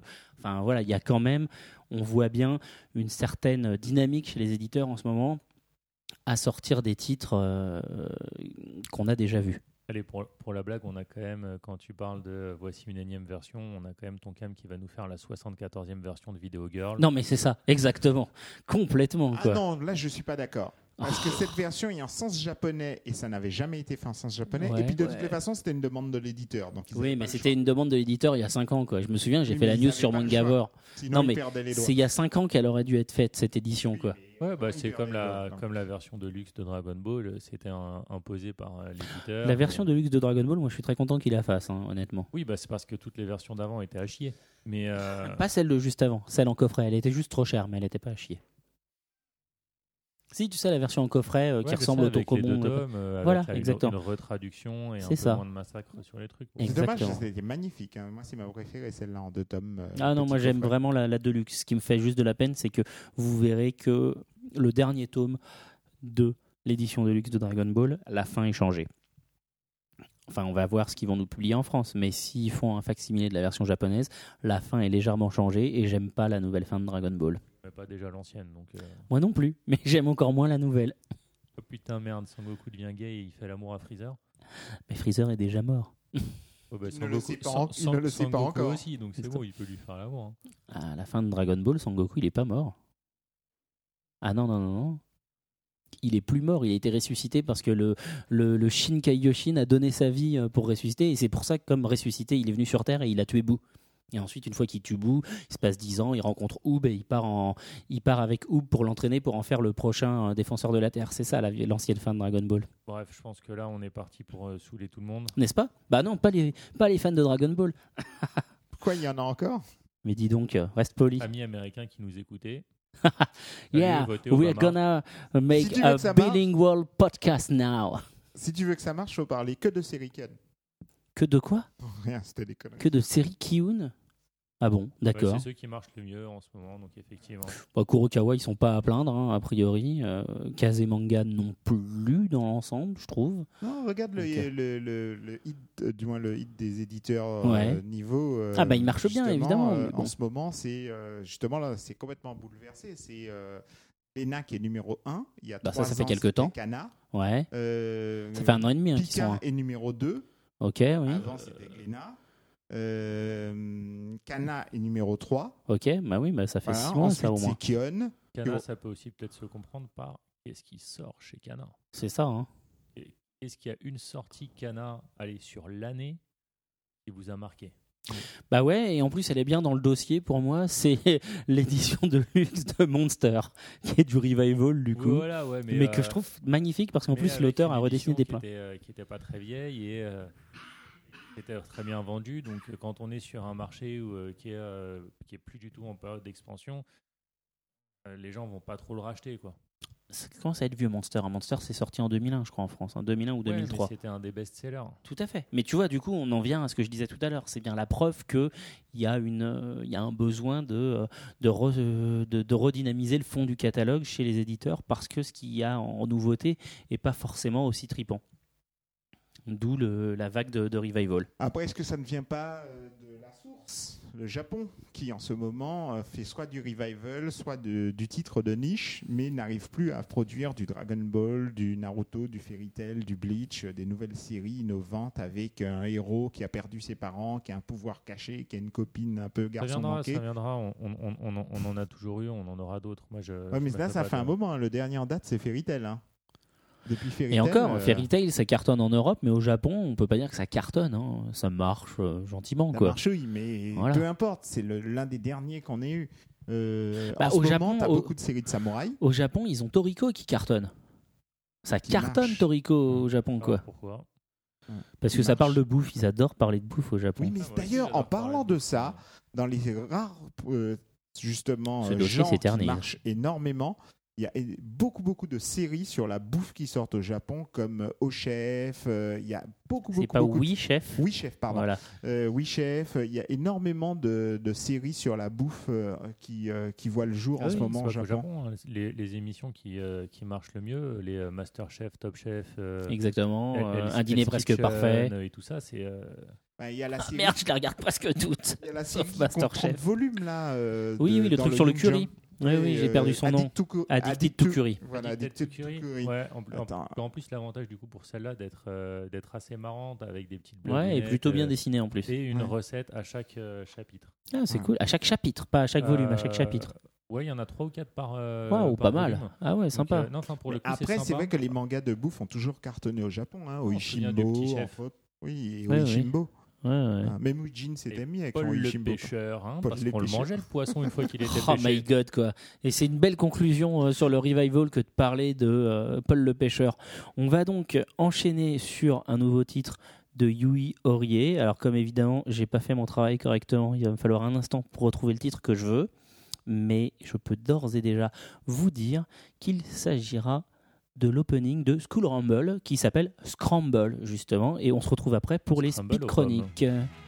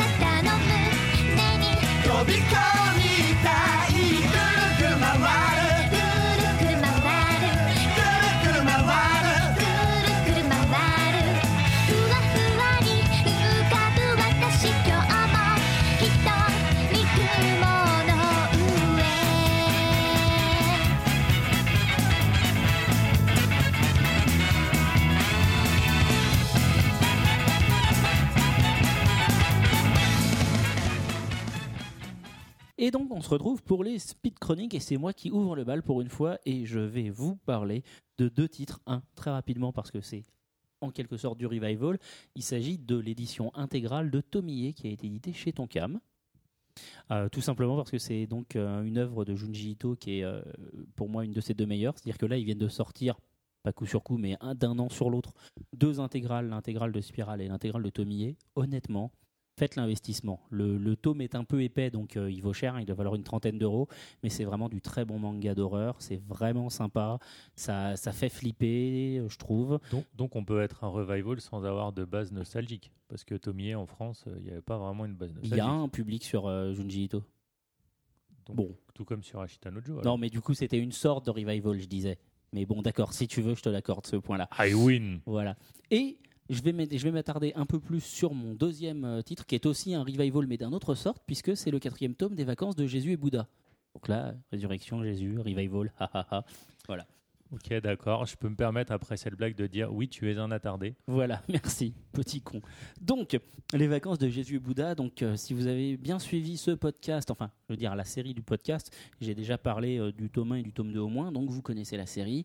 C'est donc Jésus, notre sauveur, et Bouddha, le sauveur des bouddhistes. Euh, oui, là, je fais comme si j'étais euh, catholique, où est le problème? Qui, euh, donc, reviennent sur Terre pour prendre des vacances. Ils se prennent un petit studio et puis ils découvrent un peu le monde de nos jours. Et puis bah, ils s'éclatent parce que Bouddha, il découvre qu'il y a un manga euh, sur lui. Et puis Jésus, il découvre les MMO. Et le tome 4, eh ben, il est aussi drôle que les trois autres. Euh, C'est vraiment fun. Euh, Il y a des, très très bons gags dedans. C'est très léger. C'est, ça se lit vraiment sans, sans prise de tête. C'est pas trop moche hein, comme dessin. C'est même plutôt joli. Donc voilà, c'est pas... euh, à proprement parler le manga euh, de l'année, mais c'est vraiment un manga dont il se dégage une très bonne humeur. Et en plus, il y a plein de, petites, euh, petits détails, de petits trucs sur la culture japonaise. Donc c'est vraiment un bonheur quand on est un mangavore, justement, de voir ce manga si japonisant et en même temps si compréhensible et plein de gags complètement débiles. Ok, moi, euh, je vais rester dans le thème euh, du revival. Je vais vous parler du quatrième tome de l'édition wide de Wingman euh, chez Tonkam. C'est un peu ton cheval de bataille. hein. qui est un peu mon cheval de bataille parce que euh, bah vraiment en fait ouais entre le Hikaru no Denzetsu et le Wingman c'est les, les deux titres que j'attends euh, le plus alors Hikaru ça va plus durer euh, trop longtemps Wingman on avait 13 tomes normaux donc ils vont aller au moins jusqu'au 7 ou 8 en gros donc Tout à fait. ça, ça va me tenir encore un peu de temps et euh, Wingman surtout c'était euh, un putain de dessin animé qui passait sur la 5 Tellement que bien. je kiffais, euh, où on a eu les prix Animeland des meilleurs doubleurs avec entre Wigman et City Hunter, c'était euh, les deux dessins animés les mieux doublés. On avait une super adaptation, enfin c'était vraiment génial, j'adorais, c'est super marrant, super bien fait. Katsura dessinait déjà très bien à l'époque, euh, où certes c'est pas au niveau de ce qu'il fait sur Voilà, dire, Zepman. moi j'aime bien, mais honnêtement, Bah, il a eu 10 ans de pratique, 15 ans de pratique, en- euh, peut-être même 20, 20 ans ans. de pratique entre temps. Donc effectivement, contrairement à certains dont je ne citerai pas le nom, il a progressé. Mm, Tu peux parler de Kurumada. C'était je un pensais aussi à Captain Tsubasa, tu vois, ce Ah genre de truc. Parce que ça aussi, on aurait pu en parler dans le Survival, euh, parce qu'il nous en répond euh, tout le temps. hein, Tout euh, à fait, mais Dieu merci, en France, on est vaguement épargné. On a juste la première série, Ouais, ouais, bah, tant, tant mieux. ou les deux Et premières. euh, en tout cas, bah, voilà, bah, Tonka m'a fait encore un super travail euh, sur ce tome. Euh, histoire qui commence à aller un petit peu plus dans le, dans le dramatique et pas seulement le comique. et qui apporte une puissance et un niveau supplémentaire à, à ce manga. En plus, là, on va commencer à arriver sur l'inédit, sur ce qui n'était pas publié chez, chez Pika. Oui, bon, bah alors, euh, je, vous savez tout ce que je pense de, de Pika. Non, non, mais la question n'est pas là. Ce que je veux dire, c'est qu'enfin, on va découvrir la suite des aventures pour ceux qui avaient découvert ce manga chez Manga Player. C'est ça que je voulais dire. Ouais, d'accord, effectivement. Et en plus, c'est génial. Complètement. Moi, j'adore aussi Wingman. Donc, Et c'est euh, aussi le moment où ça diverge un tout petit peu par rapport au dessin animé. parfait. Du coup, je suis dans la merde parce que je voulais. T'as au toujours pas trouvé ta si, si, en fait, je voulais parler d'un manga Tokam, mais comme vous en avez déjà parlé, je ne peux pas. Bah, parle d'autre chose. Alors, euh, l'autre titre, c'est celui qui me laisse dubitatif parce que j'ai lu le volume 2 Ah, et j'ai vraiment. euh, je ne sais pas quoi penser de ce bouquin. C'est Rolfung de chez Ki- Kiyun. d'accord. C'est euh, un manga dans lequel il n'y a pas de héros. Ok. c'est juste des hein, gens qui meurent. En fait, ça raconte l'histoire d'un château dans les montagnes et de tous les gens qui essaient de passer de l'autre côté du château. Et donc, en fait, le seul fil conducteur qu'il y a vraiment euh, dans ce manga, c'est euh, les gens qui meurent en essayant de passer euh, dans le château, essaient de transmettre des messages de façon à ce que, on va dire, la résistance puisse pouvoir, voilà, Qu'on puisse avancer sur le chemin. Voilà. Mais c'est vraiment très bizarre, quoi, parce que personne ne survit dans ce titre. À chaque fois qu'on a l'espoir sur un nouveau personnage, on se dit ouais, son histoire a l'air sympa, il va réussir. Non, il crève. Alors le héros, Voilà. c'est peut-être le château. Et le héros, je pense que c'est le château. Alors j'en ai mal. discuté avec les peu gens. comme, euh, Ce château, mon héros, ouais. Voilà, j'en ai discuté avec euh, justement Ahmed et Cécile, qui aiment beaucoup eux ce titre. Normal, puisqu'ils le ils vont pas te dire qu'ils voilà. Peut-être Voilà. que eux, pour le eux, public ils qui nous pensent écoute, que on peut dire non, qui le héros, c'est justement la cause. Le- les gens qui meurent pour pouvoir transmettre ces messages. euh, Ah, ah. voilà. Mais c'est euh, voilà, c'est vraiment assez spécifique. Ok, d'accord, d'accord. Et puis l'autre bouquin dont je voulais parler, en fait, Bah, c'était vas-y, Angel dépêche-toi. Parabellum, parce que c'était une histoire d'ange avec des femmes à gros sang. et- Oh putain, je l'ai lu, mais alors je sais vraiment pas quoi penser de cette série, quoi. Bah, moi, je peux te le dire. voilà. Ah, ah, bah, de toute Voilà. façon, Et c'est un donc, peu ce c'est que très je pensais drôle. des autres histoires de cet auteur, Bon, bah, comme ça, euh, voilà. qui tend vers euh, des fois entre la pédophilie et. euh, et C'est vrai qu'il y a un problème en au niveau de son dessin, en fait. C'est pas ça, mais c'est qu'il a un dessin effectivement très, euh, très mignon, donc du coup, ça pose, ça pose problème, effectivement. Et puis surtout, la moitié des filles qui se retrouvent à poil ont 8 ans. Euh, Bah, non, dans- pas dans Angel Parabellum, pas hein, dans c'est des Angel femmes. hein. Bah alors, bon, ok, d'accord, on va dire c'est des travestis de toute façon parce que c'est des anges, elles ont des seins et une bite. Mais euh, il y en a qui sont euh, qui sont enfants. Je suis désolé. Celle Oui, qui, oui, celle qui euh, prend la Uriel, place du gamin. euh, Oui, Uriel, là, ou je sais pas Uriel. Bah ouais. Ouais, non, mais bon, bref. Bon, Je vois faut ce que tu vraiment veux dire. tirer. euh, voilà, faut Ah vraiment non, faut tirer. pas tirer les enfants, Al. S'il te plaît, non. Non, mais faut dis donc. vraiment euh, aller loin. Mais, tu n'es euh, plus en vacances en Thaïlande. Tenez-vous bien, s'il vous plaît. Ouais, non, mais l'idée de, de ce manga est plutôt intéressante dans l'ensemble. L'idée est intéressante, effectivement. La Euh, réalisation, je sais pas, voir, euh, voir, bon, alors, euh, un peu éculé Allez, euh, allez, allez, sur, allez. euh, sur le principe d'avoir un antéchrist euh, et de voir euh, est-ce que c'est euh, le, le ciel qui va réussir à le récupérer ou est-ce que c'est l'enfer qui va réussir à le récupérer et de voir euh, les, euh, les démons et les anges s'affronter? C'est voilà, c'est pas une idée très originale, mais c'est une idée si elle est si elle- cette idée est un revival euh, permanent, c'est pas pour rien, c'est parce que c'est un truc euh, voilà, marche bien. qui marche, Voilà. qui marche bien. Après, la façon dont ça va être exploité, sur le premier tome, ça m'a pas emballé. J'arrête euh, pas de dire à chaque fois de laisser euh, deux, trois tomes de chance aux différents mangas. Donc, je ferai pareil sur celui-là, je le lirai et je verrai, je verrai plus tard si je continue ou pas. Il y a de grandes chances que je continue pas, par contre. Voilà. Ouais, ouais, ouais, non, mais je sais pas. Non, bon. Écoute, garde le micro, puisque après ces speed chroniques, il est temps d'aborder ta rubrique Japana. Et oui, eh ben, donc comme je l'ai annoncé tout à l'heure euh, précédemment, euh, mon japanard du jour euh, est euh, sur Ashita Nojo. Alors, tout le monde, tout le monde, enfin la grande majorité d'entre vous, contrairement à ce que pense Seb Kuhn, connaît l'histoire de Ashita Nojo euh, bien depuis euh, les époques de la 5. Euh, pour les 2-3 auditeurs et surtout pour toi, auditrice de 16 ans qui ne connaît pas Steve Jobs, je pense que tu ne connais pas Ashita Nojo non plus. Donc je vais faire le petit, le mini synopsis. Donc Joe est un, est un Pourquoi a orphelin. des, des, des- des auditeurs de moins de 18 ans? Ben, je m'en excuse.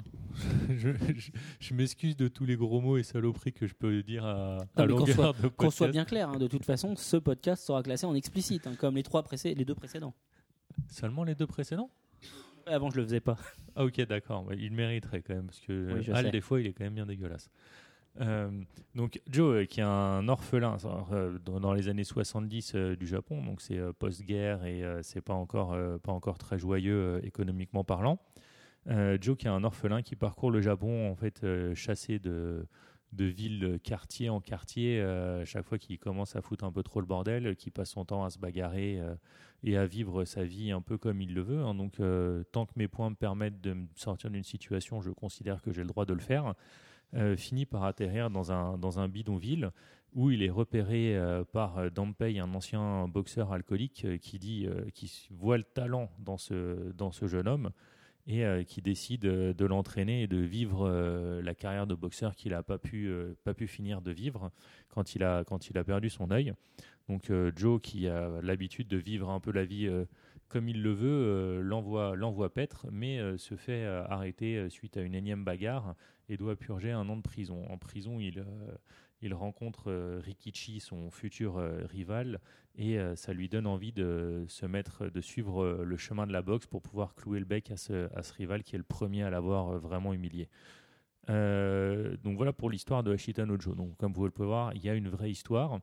Ce film est presque pas un nanar. Alors j'ai envie de dire presque. Pourquoi presque? Parce que c'est vraiment un film où déjà ils ont eu des moyens, euh, ils les ont bien dépensés. Donc euh, le casting est vraiment euh, très agréable. Le, la photographie est vraiment magnifique. La façon dont ils ont réussi à reconstituer le Japon des années 70 est, assez bluffante. Le seul point qui en fait un nanar, c'est au niveau des combats. L'abus, de ralenti et de certaines scènes où ils veulent vraiment coller au manga, du style tu te prends un uppercut, tu t'envoles. Ouais, là c'est un tout petit peu too much et c'est dommage parce que sur un film on est réaliste. Donc euh, sur un nanar, on peut se permettre de se faire plaisir. hein. Je citerai toujours le Battlefield Baseball euh, comme étant le summum du nanar.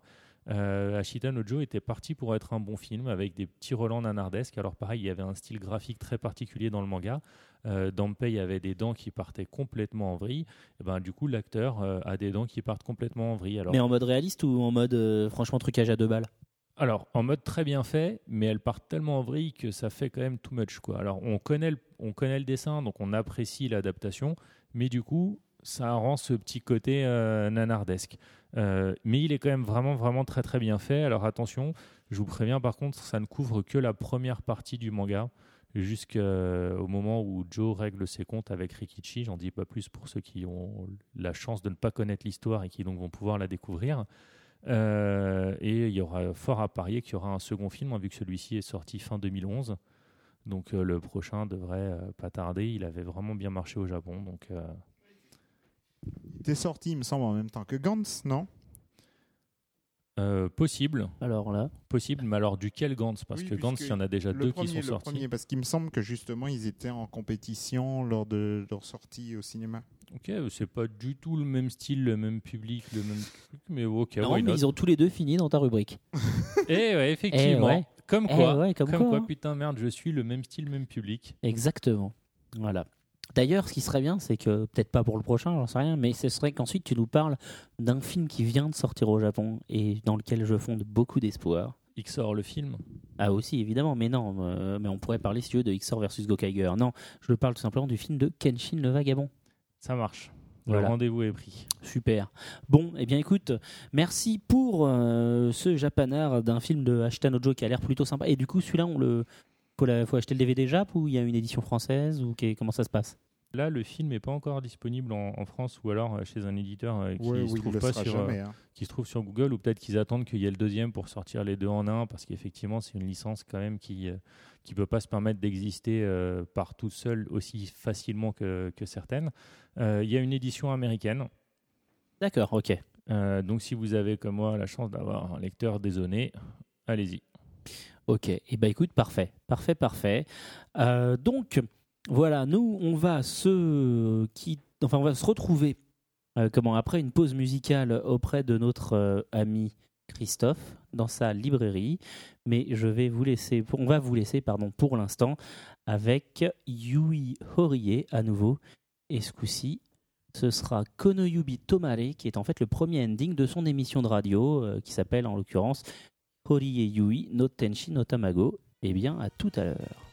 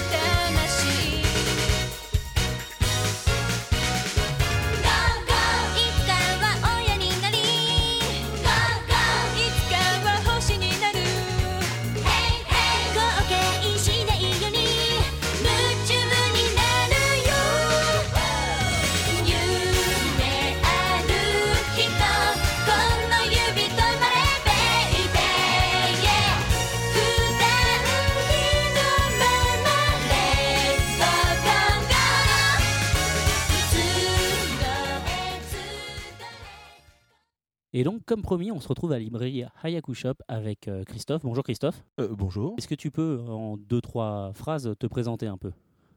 Alors, en deux, trois phrases. Donc, euh, moi, je suis libraire depuis exactement, dans le, li- en tout cas dans le libraire spécialisé manga, depuis à peu près une quinzaine d'années. Ok. J'ai travaillé pour différentes enseignes, qui ont été Madoka, Album Manga. Euh, après, j'ai fait d'autres boulots qui n'avaient rien à voir avec la librairie. Et euh, juste après avoir terminé avec Album Manga, qui a malheureusement fermé euh, pour des raisons économiques, j'ai ouvert ma propre enseigne, qui est devenue Ayaku Shop, où je pouvais me permettre d'avoir des choix de libraire et des choix de lecture pour mes futurs clients et mes futures clientes. D'accord. Donc, Hayaku Shop, qui est, est une librairie physique qui se trouve donc à Paris, Mhm. rue Dante, Tout à fait, 4 Voilà. rue Dante, dans le 5e arrondissement de Paris. et qui est aussi donc une librairie en ligne. hein. Oui. Enfin, une boutique En fait, ligne. on a une boutique en ligne aussi qui est euh, le même nom de la boutique, c'est-à-dire euh, www.ayakushop.com, à laquelle est ajouté aussi un Facebook où on fait de l'actualité par rapport à la boutique, où on retransmet par exemple les bonnes annonces de Mangavore euh, et puis des, des conf- confrères. Donc Bien sûr. voilà, on essaie d'alimenter avec les propres nouvelles de la boutique aussi quand on a des invités. Quel est le quotidien d'un libraire manga Déjà, concrètement, comment ça se passe une journée type de boulot pour toi? Alors, euh, bon, déjà, nous, enfin, nous l'horaire commence à 10h30. Donc, en fait, en arrivant, on ouvre l'ordinateur, on regarde les nouvelles des éditeurs, sont généralement des annonces de licence, pour euh, se tenir au courant de ce qui va sortir, bien évidemment. Juste après, on fait notre réassort, c'est-à-dire qu'on se met dans un rayon, on regarde ce qui est manquant. C'est-à-dire que tu vas commander les livres qui te manquent. On va dire par exemple dans One Piece, il te manque le 12 et le 14. Ouais, tu les tout à fait, commandes. ouais. euh, C'est ça l'idée. Voilà. Donc en fait, on passe notre commande euh, le plus tôt possible, puisqu'il faut entre 3 et 4 jours pour obtenir un titre, du moment qu'il est disponible, s'il n'y a pas une rupture, parce qu'il y a des titres en rupture, ça arrive aussi. Bien sûr. Et alors, c'est quoi toi ta politique euh, au niveau euh, justement de, de, la, de ta librairie? Est-ce que tu as tous les titres disponibles? Au jour d'aujourd'hui, si on faisait le total de, de numéro 1 sortis, on ne doit pas être trop loin de 14 ou 17 000 titres. Donc euh, C'est pas mal. voilà, c'est pas mal depuis qu'on en a du manga, c'est assez impressionnant. Mais malheureusement, on n'a pas la place pour. En plus, des éditions sont arrêtées, des éditeurs ont fermé, donc voilà, ça on les aura plus jamais.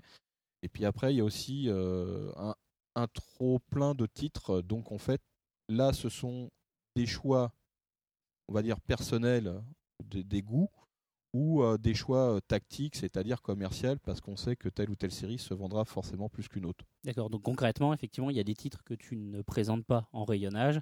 Alors, euh, le, le titre, je ne le présente pas en rayon. Je le propose toujours. Si la personne déjà en fait la demande ou moi-même, connaissant le titre, je lui proposerai.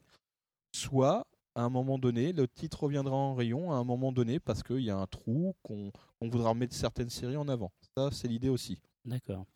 Et alors, euh, comment ça se passe pour euh, mettre en avant justement toutes les nouveautés qu'il y a Euh, Ah, Comment sur, ça se passe sur au un, quotidien? sur un mois, au jour d'aujourd'hui, il y a 150 titres qui sortent minimum.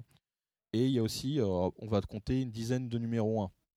Alors, les mettre en avant, les numéros 1, c'est juste un cauchemar. Parce que, euh, justement, euh, tout le monde balance euh, ça comme si c'était de la lessive. Et encore, la lessive, on la vend mieux. Il y a des titres qu'on essaye de booster parce qu'on y croit. Les autres, c'est pas qu'on n'y croit pas, c'est qu'il faut faire un choix à un moment donné. On peut pas dire tout est génial. Et ben voilà, c'est ce que j'appelle un choix de libraire.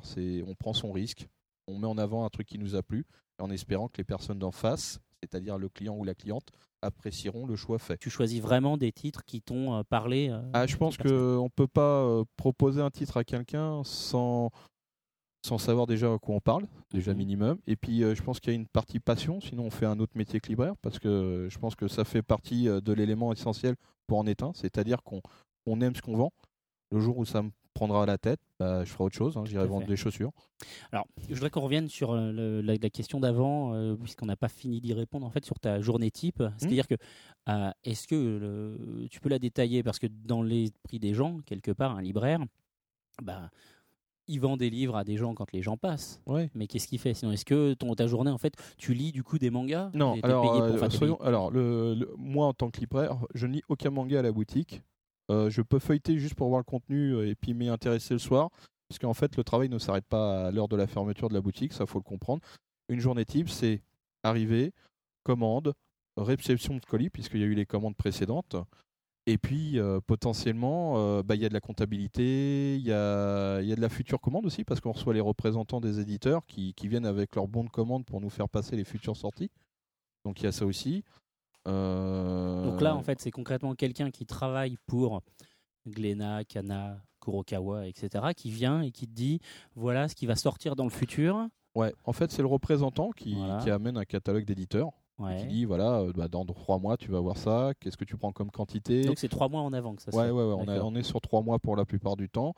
Puis après, bah, une fois qu'on s'est mis d'accord sur des quantités, bah, euh, voilà, le bon est validé on- et on se retrouve dans trois mois pour un- un nou- une nouvelle commande. Et d'autres choses du coup donc Ah, bah, juste euh, avec le, le repré, là, à ce moment-là, c'est aussi une ça peut être aussi des questions autour d'une future sortie qui n'est pas du tout dans le catalogue ou des, des bruits de couloir que lui aurait peut-être entendu sur une licence non officialisée. Mhm. Parce que c'est aussi euh, ça, être libraire, c'est aussi être curieux, en savoir un peu plus pour appâter nos futurs acheteurs. Et, euh, et puis aussi euh, savoir de quoi on parle, tant qu'à faire. Et puis aussi les opérations particulières, parce que les éditeurs peuvent nous proposer ce qu'on appelle des primes. C'est-à-dire un, un objet ajouté lié à, à l'achat de deux tomes, par exemple un verre, euh, Une ou, boîte à bento. ou une boîte à bento, ou un pins, ou que sais-je encore, des casquettes. hein, donc voilà, ça, ça aussi, c'est là-dessus qu'il faut se renseigner et avoir l'opération pour, pour peut-être fidéliser des nouveaux clients qui ne savaient peut-être pas qu'on existait, parce que tiens, il y a cette opération à cet endroit-là, on va voir ce qui se passe. Faut être aussi euh, très social en termes de, de réseaux sociaux, c'est le cas de le dire, euh, puisqu'on est aussi sur Facebook, sur Twitter, sur Google ⁇ donc on a des questions qui arrivent par ces médias, bon, on essaie d'y répondre le mieux possible et plus rapidement si c'est possible aussi. Tu fais des journées de combien à peu près? Combien d'heures? Si on compte l'horaire officiel boutique, c'est des journées de 9h35. Ok. Et euh, quand c'est terminé, bah, ça continue encore euh, un peu derrière. On va dire que la journée euh, type euh, se termine vers minuit, voire un peu plus. En 5 ans, j'ai pris exactement 3 semaines de vacances. Question toute bête. Est-ce que ça, est-ce qu'on gagne bien sa vie en tant que libraire manga? Euh, en fait, non, pas vraiment, parce que le concept est que, enfin, à la base, vu le temps de travailler, je vous, le- je le dis direct, ça sera le SMIC. D'accord, auto horaire. Voilà, voilà. Si euh, en, en se disant que euh, il y a les primes, en sachant que je suis propriétaire et gérant de la boutique, donc en fait, je me paye, je devrais me payer beaucoup plus hein, dans le principe, mais euh, mais on reste une petite enseigne. On n'est pas. Est-ce que c'est indiscret de te demander combien tu gagnes? Non, non, non. Par mois. C'est en fait le SMIC. D'accord, Voilà. ok. Voilà, c'est c'est simple, hein, à réactualiser bien évidemment. Mais c'est ça. Parce que euh, je préfère euh, déjà euh, on- pas avoir un salaire de ministre, ça aide à, à peut-être développer des projets derrière. Donc euh, je préfère les réinvestir dans, dans, dans la boutique, dans de la marchandise, dans des choses qui n'ont peut-être pas été vues, puisqu'on fait pas que du livre à la, à la base. hein. Il faut aussi de l'import de figurines japonaises, donc c'est un coût. hein, On va l'aborder justement. voilà, donc ça c'est aussi une partie de la boutique, hein, les goodies, les figurines, les objets. Donc euh, voilà, c'est surtout pour faire tourner la boîte. Justement, la partie figurines euh, et goodies, euh, comment ça se passe l'équilibre sur une boutique spécialisée manga Le ratio, on va dire, librairie et le ratio par rapport au- à ce qui n'est pas livre? Alors, il y a dans la boutique, on va dire qu'il y a, il y a soix- 60% de livres Mhm. pour euh, 30% de figurines et 10% de goodies autour de, des licences animation. D'accord, ok. Et en termes de chiffre d'affaires, ça reflète la même chose? Euh, alors, le livre restera toujours la base fondamentale de la librairie. Mhm. Euh, et la figurine est un produit euh, important, mais euh, pas essentiel. C'est-à-dire que c'est juste c'est un objet de collection et de passion. Et ce qui se passe, c'est que actuellement, bah, les figurines, c'est vraiment pour des collectionneurs acharnés, parce, parce que la tendance fait que le prix ne peut pas baisser à cause du taux du yen pour le moment. Euh, mais on essaye toujours d'avoir des prix complètement corrects et encore dans, l'air du temps. hein. Ça, c'est euh, donc c'est pas là-dessus où on va euh, foncièrement faire le, gros de notre chiffre. Mais c'est un produit ajouté essentiel, je trouve, puisque c'est lié à une licence de bouquin ou d'animé. Je vais poser, je vais mettre les pieds dans le plat, hein, mais voilà. Là, je prends par exemple une euh, figurine euh, qui est dans ta librairie, euh, à savoir la figurine de chez Alter de Momo Belia Devilyuk de To Love. Ouais. Je regarde en dessous et je vois que le prix en yens est de 8190 yens, hors euh, toute taxe comprise, et que tu la vends à 99,90 euros. Sur Internet, on va toujours trouver des gens pour dire oui, mais si on fait le taux de change euh, en yens, on n'arrive pas du tout à ce prix-là. Euh, Le libraire, il s'en met plein les fouilles. On va prendre le prix, le prix en yens, qui est de Ouais. en, en gros On 8 va dire 000 8 yens. 000 yens. Voilà. Si on devait le vendre euh, au taux normal, faudrait faire. Donc aujourd'hui, euh, 8 000 yens, ça fait 80 euros. hein. À peu près, voilà. ouais. Bah, on devrait la vendre exactement 160.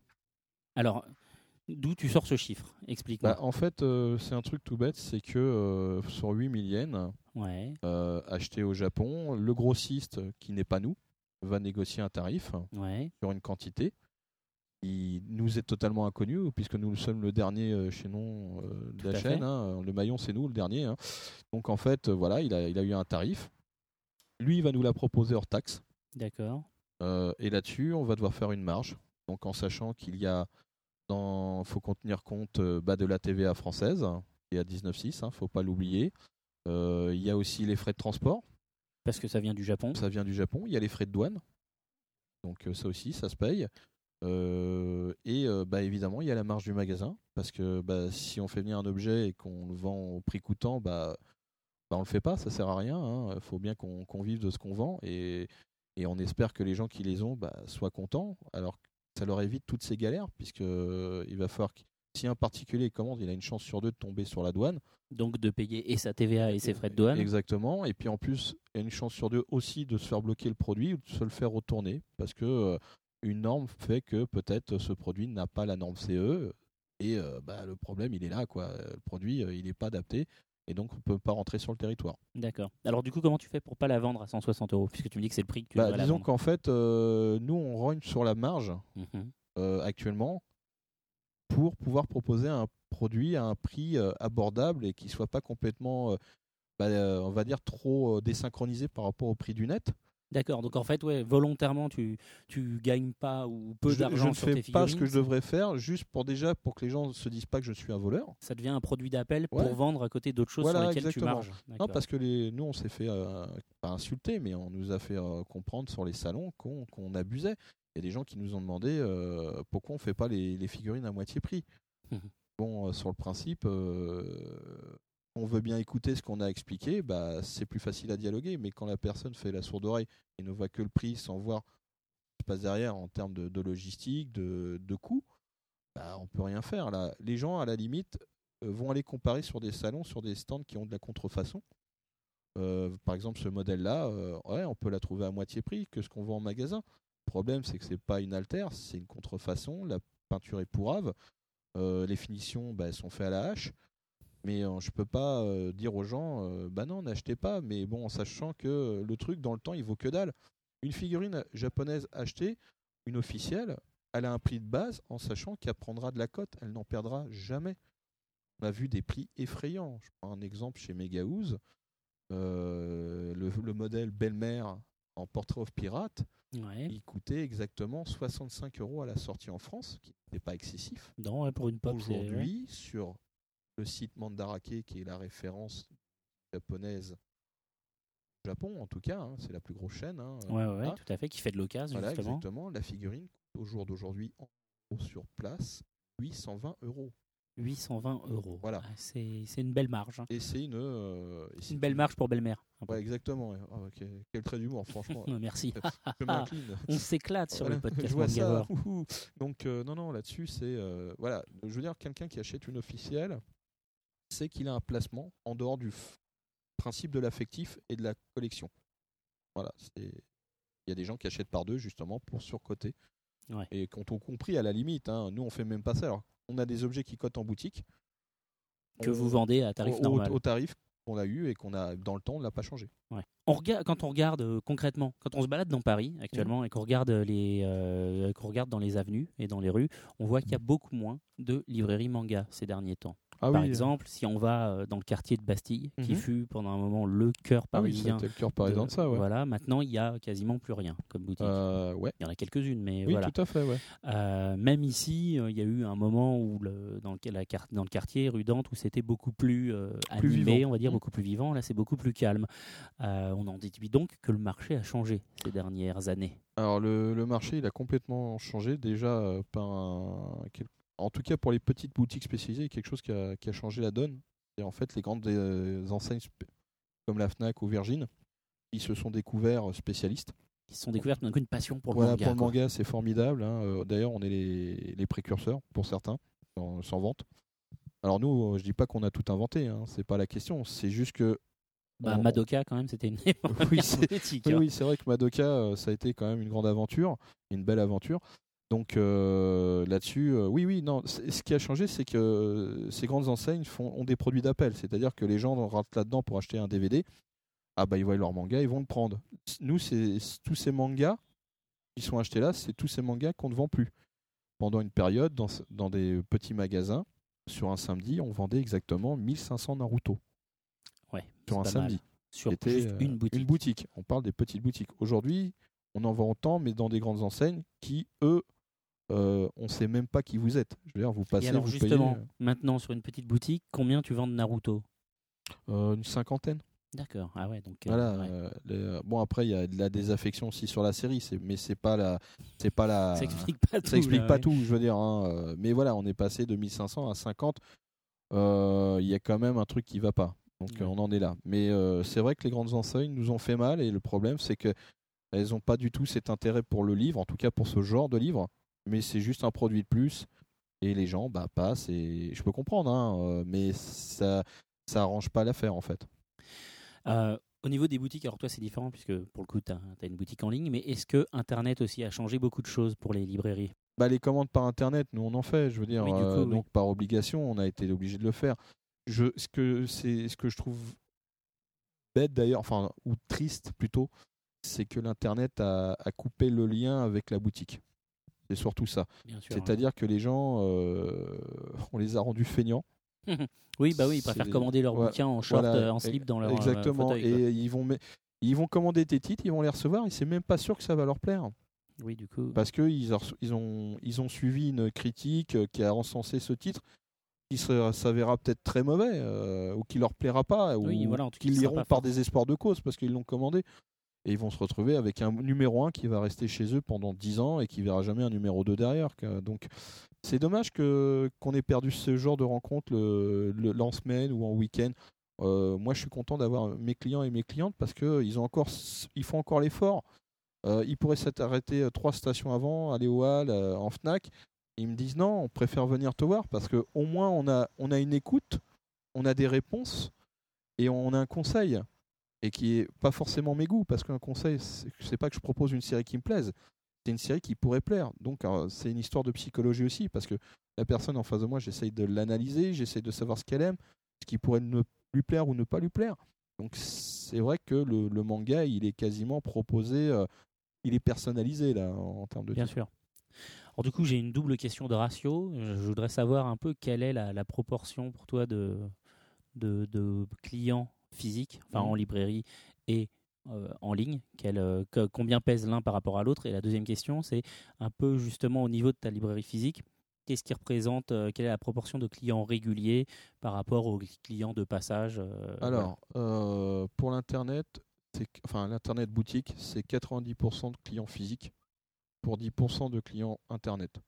C'est pas grand-chose, mais c'est des clients qui commandent dans des quantités plus importantes parce qu'ils sont pas sur Paris, certains sont même militaires, sont sur des bases, donc ils ont besoin de, de lire en masse euh, parce qu'ils se font un peu chier. hein, donc euh, voilà. Donc euh, c'est des colis qui font 12-15 kilos quand même. hein, Ah ouais, c'est des- c'est du beau colis là. Ouais, ouais, voilà, exactement. Donc c'est euh, c'est l'idée. hein. Donc après, en boutique, le ratio de, de clients et de clientes fidèles, c'est c'est la majorité. On va dire que ça, ressent- ça doit re- représenter 80%. Après, le 20%, c'est des gens qui passent, sont touristes.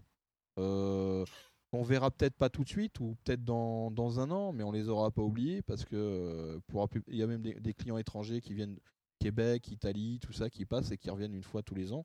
Et on les oublie pas quand ils reviennent, ils sont contents de nous retrouver parce que euh, voilà, bon conseil. Et puis euh, même s'ils sont pas repartis avec un bouquin, un objet, c'était juste l'accueil. Ça aussi, ça compte. On va dire, on va pas, on va pas faire la gueule aux gens parce qu'ils n'ont pas pris un truc. C'est, euh, c'est des fois, c'est juste la discussion. Des fois, je peux même perdre 20 minutes, une demi-heure pour discuter d'un truc euh, qui a des fois rien à voir avec le manga ou, ou qui est affilié, mais où je perds de l'argent parce que j'aurais pu vendre 10 bouquins entre temps. Mais c'est ça être libraire aussi, c'est savoir prendre son temps. Et alors donc oui, euh, pour revenir, euh, bon, mon interview est un peu décousue, mais Mhm. pour en revenir à, à l'évolution du marché, euh, on voit bien donc que concrètement ces temps-ci, c'est dur, c'est dur. Alors les éditeurs arrêtent pas de dire que c'est dur pour eux, donc c'est dur aussi forcément pour Pour les le libraire. libraires. Mhm. Voilà, comment tu vois euh, la fin 2012 et surtout 2013. euh, comment tu, tu vois ça, toi? Euh, ma, ma fin d'année 2012, elle est plutôt honorable. On, a, on est plus en augmentation. hein. Nous, on fait du plus en ce moment, on n'est pas en moins. Mais, merci. L'effort est là aussi, il faut dire. hein. Mais euh, pour, les, pour nous, alors, euh, je vais pas dire c'est génial. Je vais juste dire on se maintient. On aimerait faire plus. Euh, actuellement, les éditeurs, ils ont une frénésie de sortie de bouquins qui fait que le porte-monnaie du lecteur ou de la lectrice n'est pas extensible. 150 nouveautés par mois, je n'ai personne qui fasse 150 tomes par mois. Donc, on- en fait, le fait de sortir autant de tomes, c'est aussi un, un placement physique pour eux. Dire voilà, nous on est bien étalés, on est partout, achetez chez nous. Mais même une personne qui a un travail régulier, au jour d'aujourd'hui, c'est 5 titres Ok. au minimum. Des fois, il y en a qui se lâchent un peu plus, ils sont dans une dizaine. Voilà, ça c'est juste beau, mais euh, c'est pas sinon, tout le la monde. moyenne, c'est 5 titres. Voilà, c'est cinq titres. Le, en, le- ce- la personne de 16 ans, ça sera même plutôt deux titres, voire trois. Euh, le 5 titres, c'est plutôt la personne de plus de 20 ans qui a un boulot régulier et qui se fait plaisir. Et après, quelqu'un qui est, euh, qui est un peu plus ou moins. Voilà, ça. Mais euh, justement, quand on fait le calcul de ces 5 titres, ça, ça fait une goutte d'eau sur les 150 qui sont sortis. Donc en gros, si vous regardez bien, il me reste à peu près, euh, qu'est-ce que je fais de mes 140 tomes restants? À qui? Alors si je prends, on, on fait, euh, je vais prendre, en fait, et on ne délai, on- je veux dire, on ne prend pas zéro titre d'aucun éditeur, même si le titre paraît inintéressant. La minimum de quantité, c'est deux. Donc un- Ok. on a une obligation de tout proposer. Donc c'est minimum deux, et il y a des titres, on les prend par 5, il y en a par 10, puis il y en a d'autres, c'est par 40, par 50. Mais on les a tous. On essaye d'avoir la nouveauté. On les gardera peut-être pas tous dans le temps, mais au moins on a eu la, possibilité de, proposer ça, mais ça nous fait un- une sortie de trésorerie à ce moment-là. Donc euh, nous déjà ça nous met en difficulté et on n'est on est même pas sûr qu'il y aura au moins un achat sur le titre sélectionné. Il faudrait laisser le temps au livre de vivre. Faut comprendre un truc, c'est que quand on, sent- on reçoit les bouquins euh, le mardi, le temps du livre, de sa vie, en présentation pour pouvoir essayer de le vendre, c'est une semaine. D'accord. Du mardi au mardi suivant. Ouais, euh, c'est ce qu'il faudrait en fait. faire. Ah non, c'est ce qu'il faudrait faire. C'est ce qui, c'est ce qui, c'est ce qu'il faudrait faire. Mais nous, on- nous, enfin moi, je trouve ça complètement ahurissant. Donc des fois, il y a des gens qui rentrent, qui voient sur mes tables de nouveautés qu'encore un mois, un titre qui a plus d'un mois. Parce que j'essaie de le mettre en avant, bon sang. Faut qu'il parte ce bouquin. Faut, faut lui trouver un, quelqu'un qui lui trouvera un, lui- un intérêt. C'est un peu euh, 30 millions d'amis là. T'essayes de faire euh, adopter euh, tes, tes mangas Ah parfois. bah, oui, voilà, je veux dire, il y, a- il y a bien quelqu'un qui va s'intéresser à ce titre-là. Et un exemple concret. On va, là, on va aller chez Panini. Ok. Panini a sorti un, un titre au mois de juillet qui s'appelle Kimi no Knife, qui est un seinen policier, D'accord. euh, qui est une, un vraiment très bon titre. Voilà, je m'avance pas là, voilà. je- et eh bien, il est sorti, mais personne n'est au courant. C'est exact. Donc euh, j'étais euh, j'étais à Japan Expo, hein, j'étais faire mon touriste. Mise en avant euh, l'équivalent du zéro absolu. Ouais, Euh, près, il y a ouais. peut-être eu le, une petite bannière, un petit flyer. Je l'ai même pas vu. Alors, mais bon, je, je- je suis un peu vieux, donc j'ai peut-être pas vu. Et euh, moi, en boutique, j'en avais pris 20 Parce que je me suis dit, euh, c'est peut-être pas une quantité industrielle, mais euh, je trouverai 20 clients qui euh, ou 20 clientes qui, qui accrocheront au genre. Malheureusement, je les ai pas eu. J'en ai eu que la moitié. D'accord. Donc, euh, bah, j'en ai retourné l'autre moitié parce que ça, c'est un petit pouvoir. C'est peut-être même le seul pouvoir de- de- du libraire à avoir dans le terme de la distribution, c'est de prendre les titres et de pouvoir les retourner au distributeur. Ça, c'est un avantage qui est pas négligeable. Et ben, je- mais par contre, j'ai pas pour autant abandonné le titre. Je recommandais régulièrement du numéro 1 que j'ai Ouais. réussi à placer et à faire découvrir aux gens. Et là, maintenant, euh, bah, j'ai ma, j'ai ma trentaine de lecteurs euh, accrochés sur Kimi no Knife, tome 1. Pas mal. Et là, sur le prochain, bah, en fin de compte, les 20, j'en prendrai 30. Mais malheureusement, euh, on peut pas dire que Panini ait fait son boulot là, Ah bah, euh, sur le tome pas, 1. hein. Même pas Le tome sorti. 2 a eu le droit à une, à une petite euh, carte. Mais Ah quel ouais. est l'intérêt d'annoncer un numéro 2 euh, Voilà. Ça, ça reste un mystère total. Donc, euh, et euh, bon, j'ai pris exemple pour Panini, mais ils sont pas tout seuls. hein. Euh, Tout le monde a, a son cadavre. hein. Euh, Mais bon, voilà, c'est le genre de choses qui fait qu'on va pas vendre un titre. Et alors je dis pas qu'on doit faire des campagnes de pub euh, comme si on allait sortir euh, un dernier euh, Batman, hein, c'est pas la question. Mais je voudrais juste qu'on en parle un peu plus et qu'on se donne les moyens d'en parler tout court. hein. Et euh, même euh, si l'éditeur doit en parler sur son propre site, s'il n'a pas d'argent à débourser, Il peut au moins faire ça. voilà, il peut au moins faire ça sur son propre site. Donc ça, c'est c'est ce que je voulais dire en fait. Euh, D'accord. Écoute, euh, merci euh, de nous avoir consacré, enfin de Bah, m'avoir consacré du coup tout ce temps, bah, d'avoir t'en répondu prie, à mes Seb, questions. euh, moi, ça m'a fait super plaisir. Et J'espère qu'on se retrouvera pour d'autres genres de questions plus tard. Mais complètement. Alors, on va faire un dernier exercice. C'est que sur le podcast Mangavore, il y a une rubrique qui s'appelle la Speed Chronique où on a chacun une minute pour euh, proposer justement un titre. Donc, je te laisse une minute pour parler d'un manga que tu as envie de nous, de nous conseiller, que tu as lu. Mon gros moment, ça sera Ratman chez Kana. Ok Euh, un manga qui est euh, très intéressant dans le sens où le métier de super-héros, bah, ça peut devenir un vrai choix de métier. C'est-à-dire qu'on finit son, son cursus scolaire et on peut choisir de devenir super-héros naturel ou euh, artificiel, c'est-à-dire avec des moyens techniques, en sachant que en tant que super-héros, on sera sponsorisé par une marque. C'est un peu euh, comme Tiger donc- and Bunny. Voilà, tout à fait, mais avec un côté plus délirant. Et euh, là, dans l'histoire, ce jeune garçon qui veut devenir super-héros va euh, un soir euh, découvrir que sa meilleure amie est enlevée par une organisation criminelle. Il va aller le secourir. Il va se faire choper par l'organisation en question. Ils vont l'attacher lui aussi. Là, un, un homme d'un certain âge va défoncer la porte en disant Je vais vous sauver, les gamins. Donc, un super-héros local. euh, qu'on reconnaîtra comme étant un équivalent de Xor en France, connu, euh, voilà, Gaban. hein, euh. Et euh, donc, euh, il détache le gamin. Il lui dit Tu vas m'aider à, à sauver ton ami. Et donc, il est encerclé par ce qu'on appelle les jackies, des mecs en costume noir avec des têtes de mort. Et il lui file une montre qui est un activateur de pouvoir. Et juste au moment d'activer la montre, il fait Attends, gamin, signe le contrat parce que ça reste quand même du business. Le gamin dit OK. Il active la montre. Et là, il se transforme en Ratman, un super-héros euh, qui déchire tout.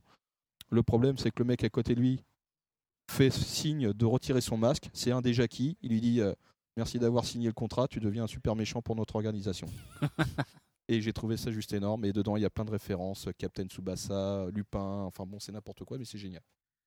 Donc voilà, c'est la fin du premier épisode de la quatrième saison du podcast Mangavore. Merci à tous de nous avoir écoutés. Merci à nos partenaires habituels sur lesquels vous pouvez nous retrouver, à savoir Podcast France, Pod- Podcast Pod Radio, pardon, et Bad Geek. Vous pouvez nous retrouver évidemment sur iTunes, euh, sur lequel vous pouvez voter d'ailleurs et nous laisser 5 étoiles. Et vous pouvez euh, bien sûr euh, nous retrouver sur le site. N'hésitez pas d'ailleurs à mettre à jour vos favoris. Et, voilà, j'en profite rapidement pour vous dire que le site va bientôt passer en bêta de sa nouvelle version et tous les membres qui ont un compte actif sur Mangavore pourront accéder en avant-première en fait à cette bêta et découvrir les nouvelles fonctionnalités, la nouvelle mise à jour, une base de données plus fonctionnelle et tout ça. Au revoir. Euh, merci Al de ta présence aujourd'hui. Eh bien, à bientôt à tous. Voilà. Merci à Tanor pour ta présence également. Et ouais, et puis comme euh, tout ce dont on vient de parler, je reviendrai. Exactement. Merci à tous et à très bientôt. Et d'ici là, lisez plein de mangas. Bye.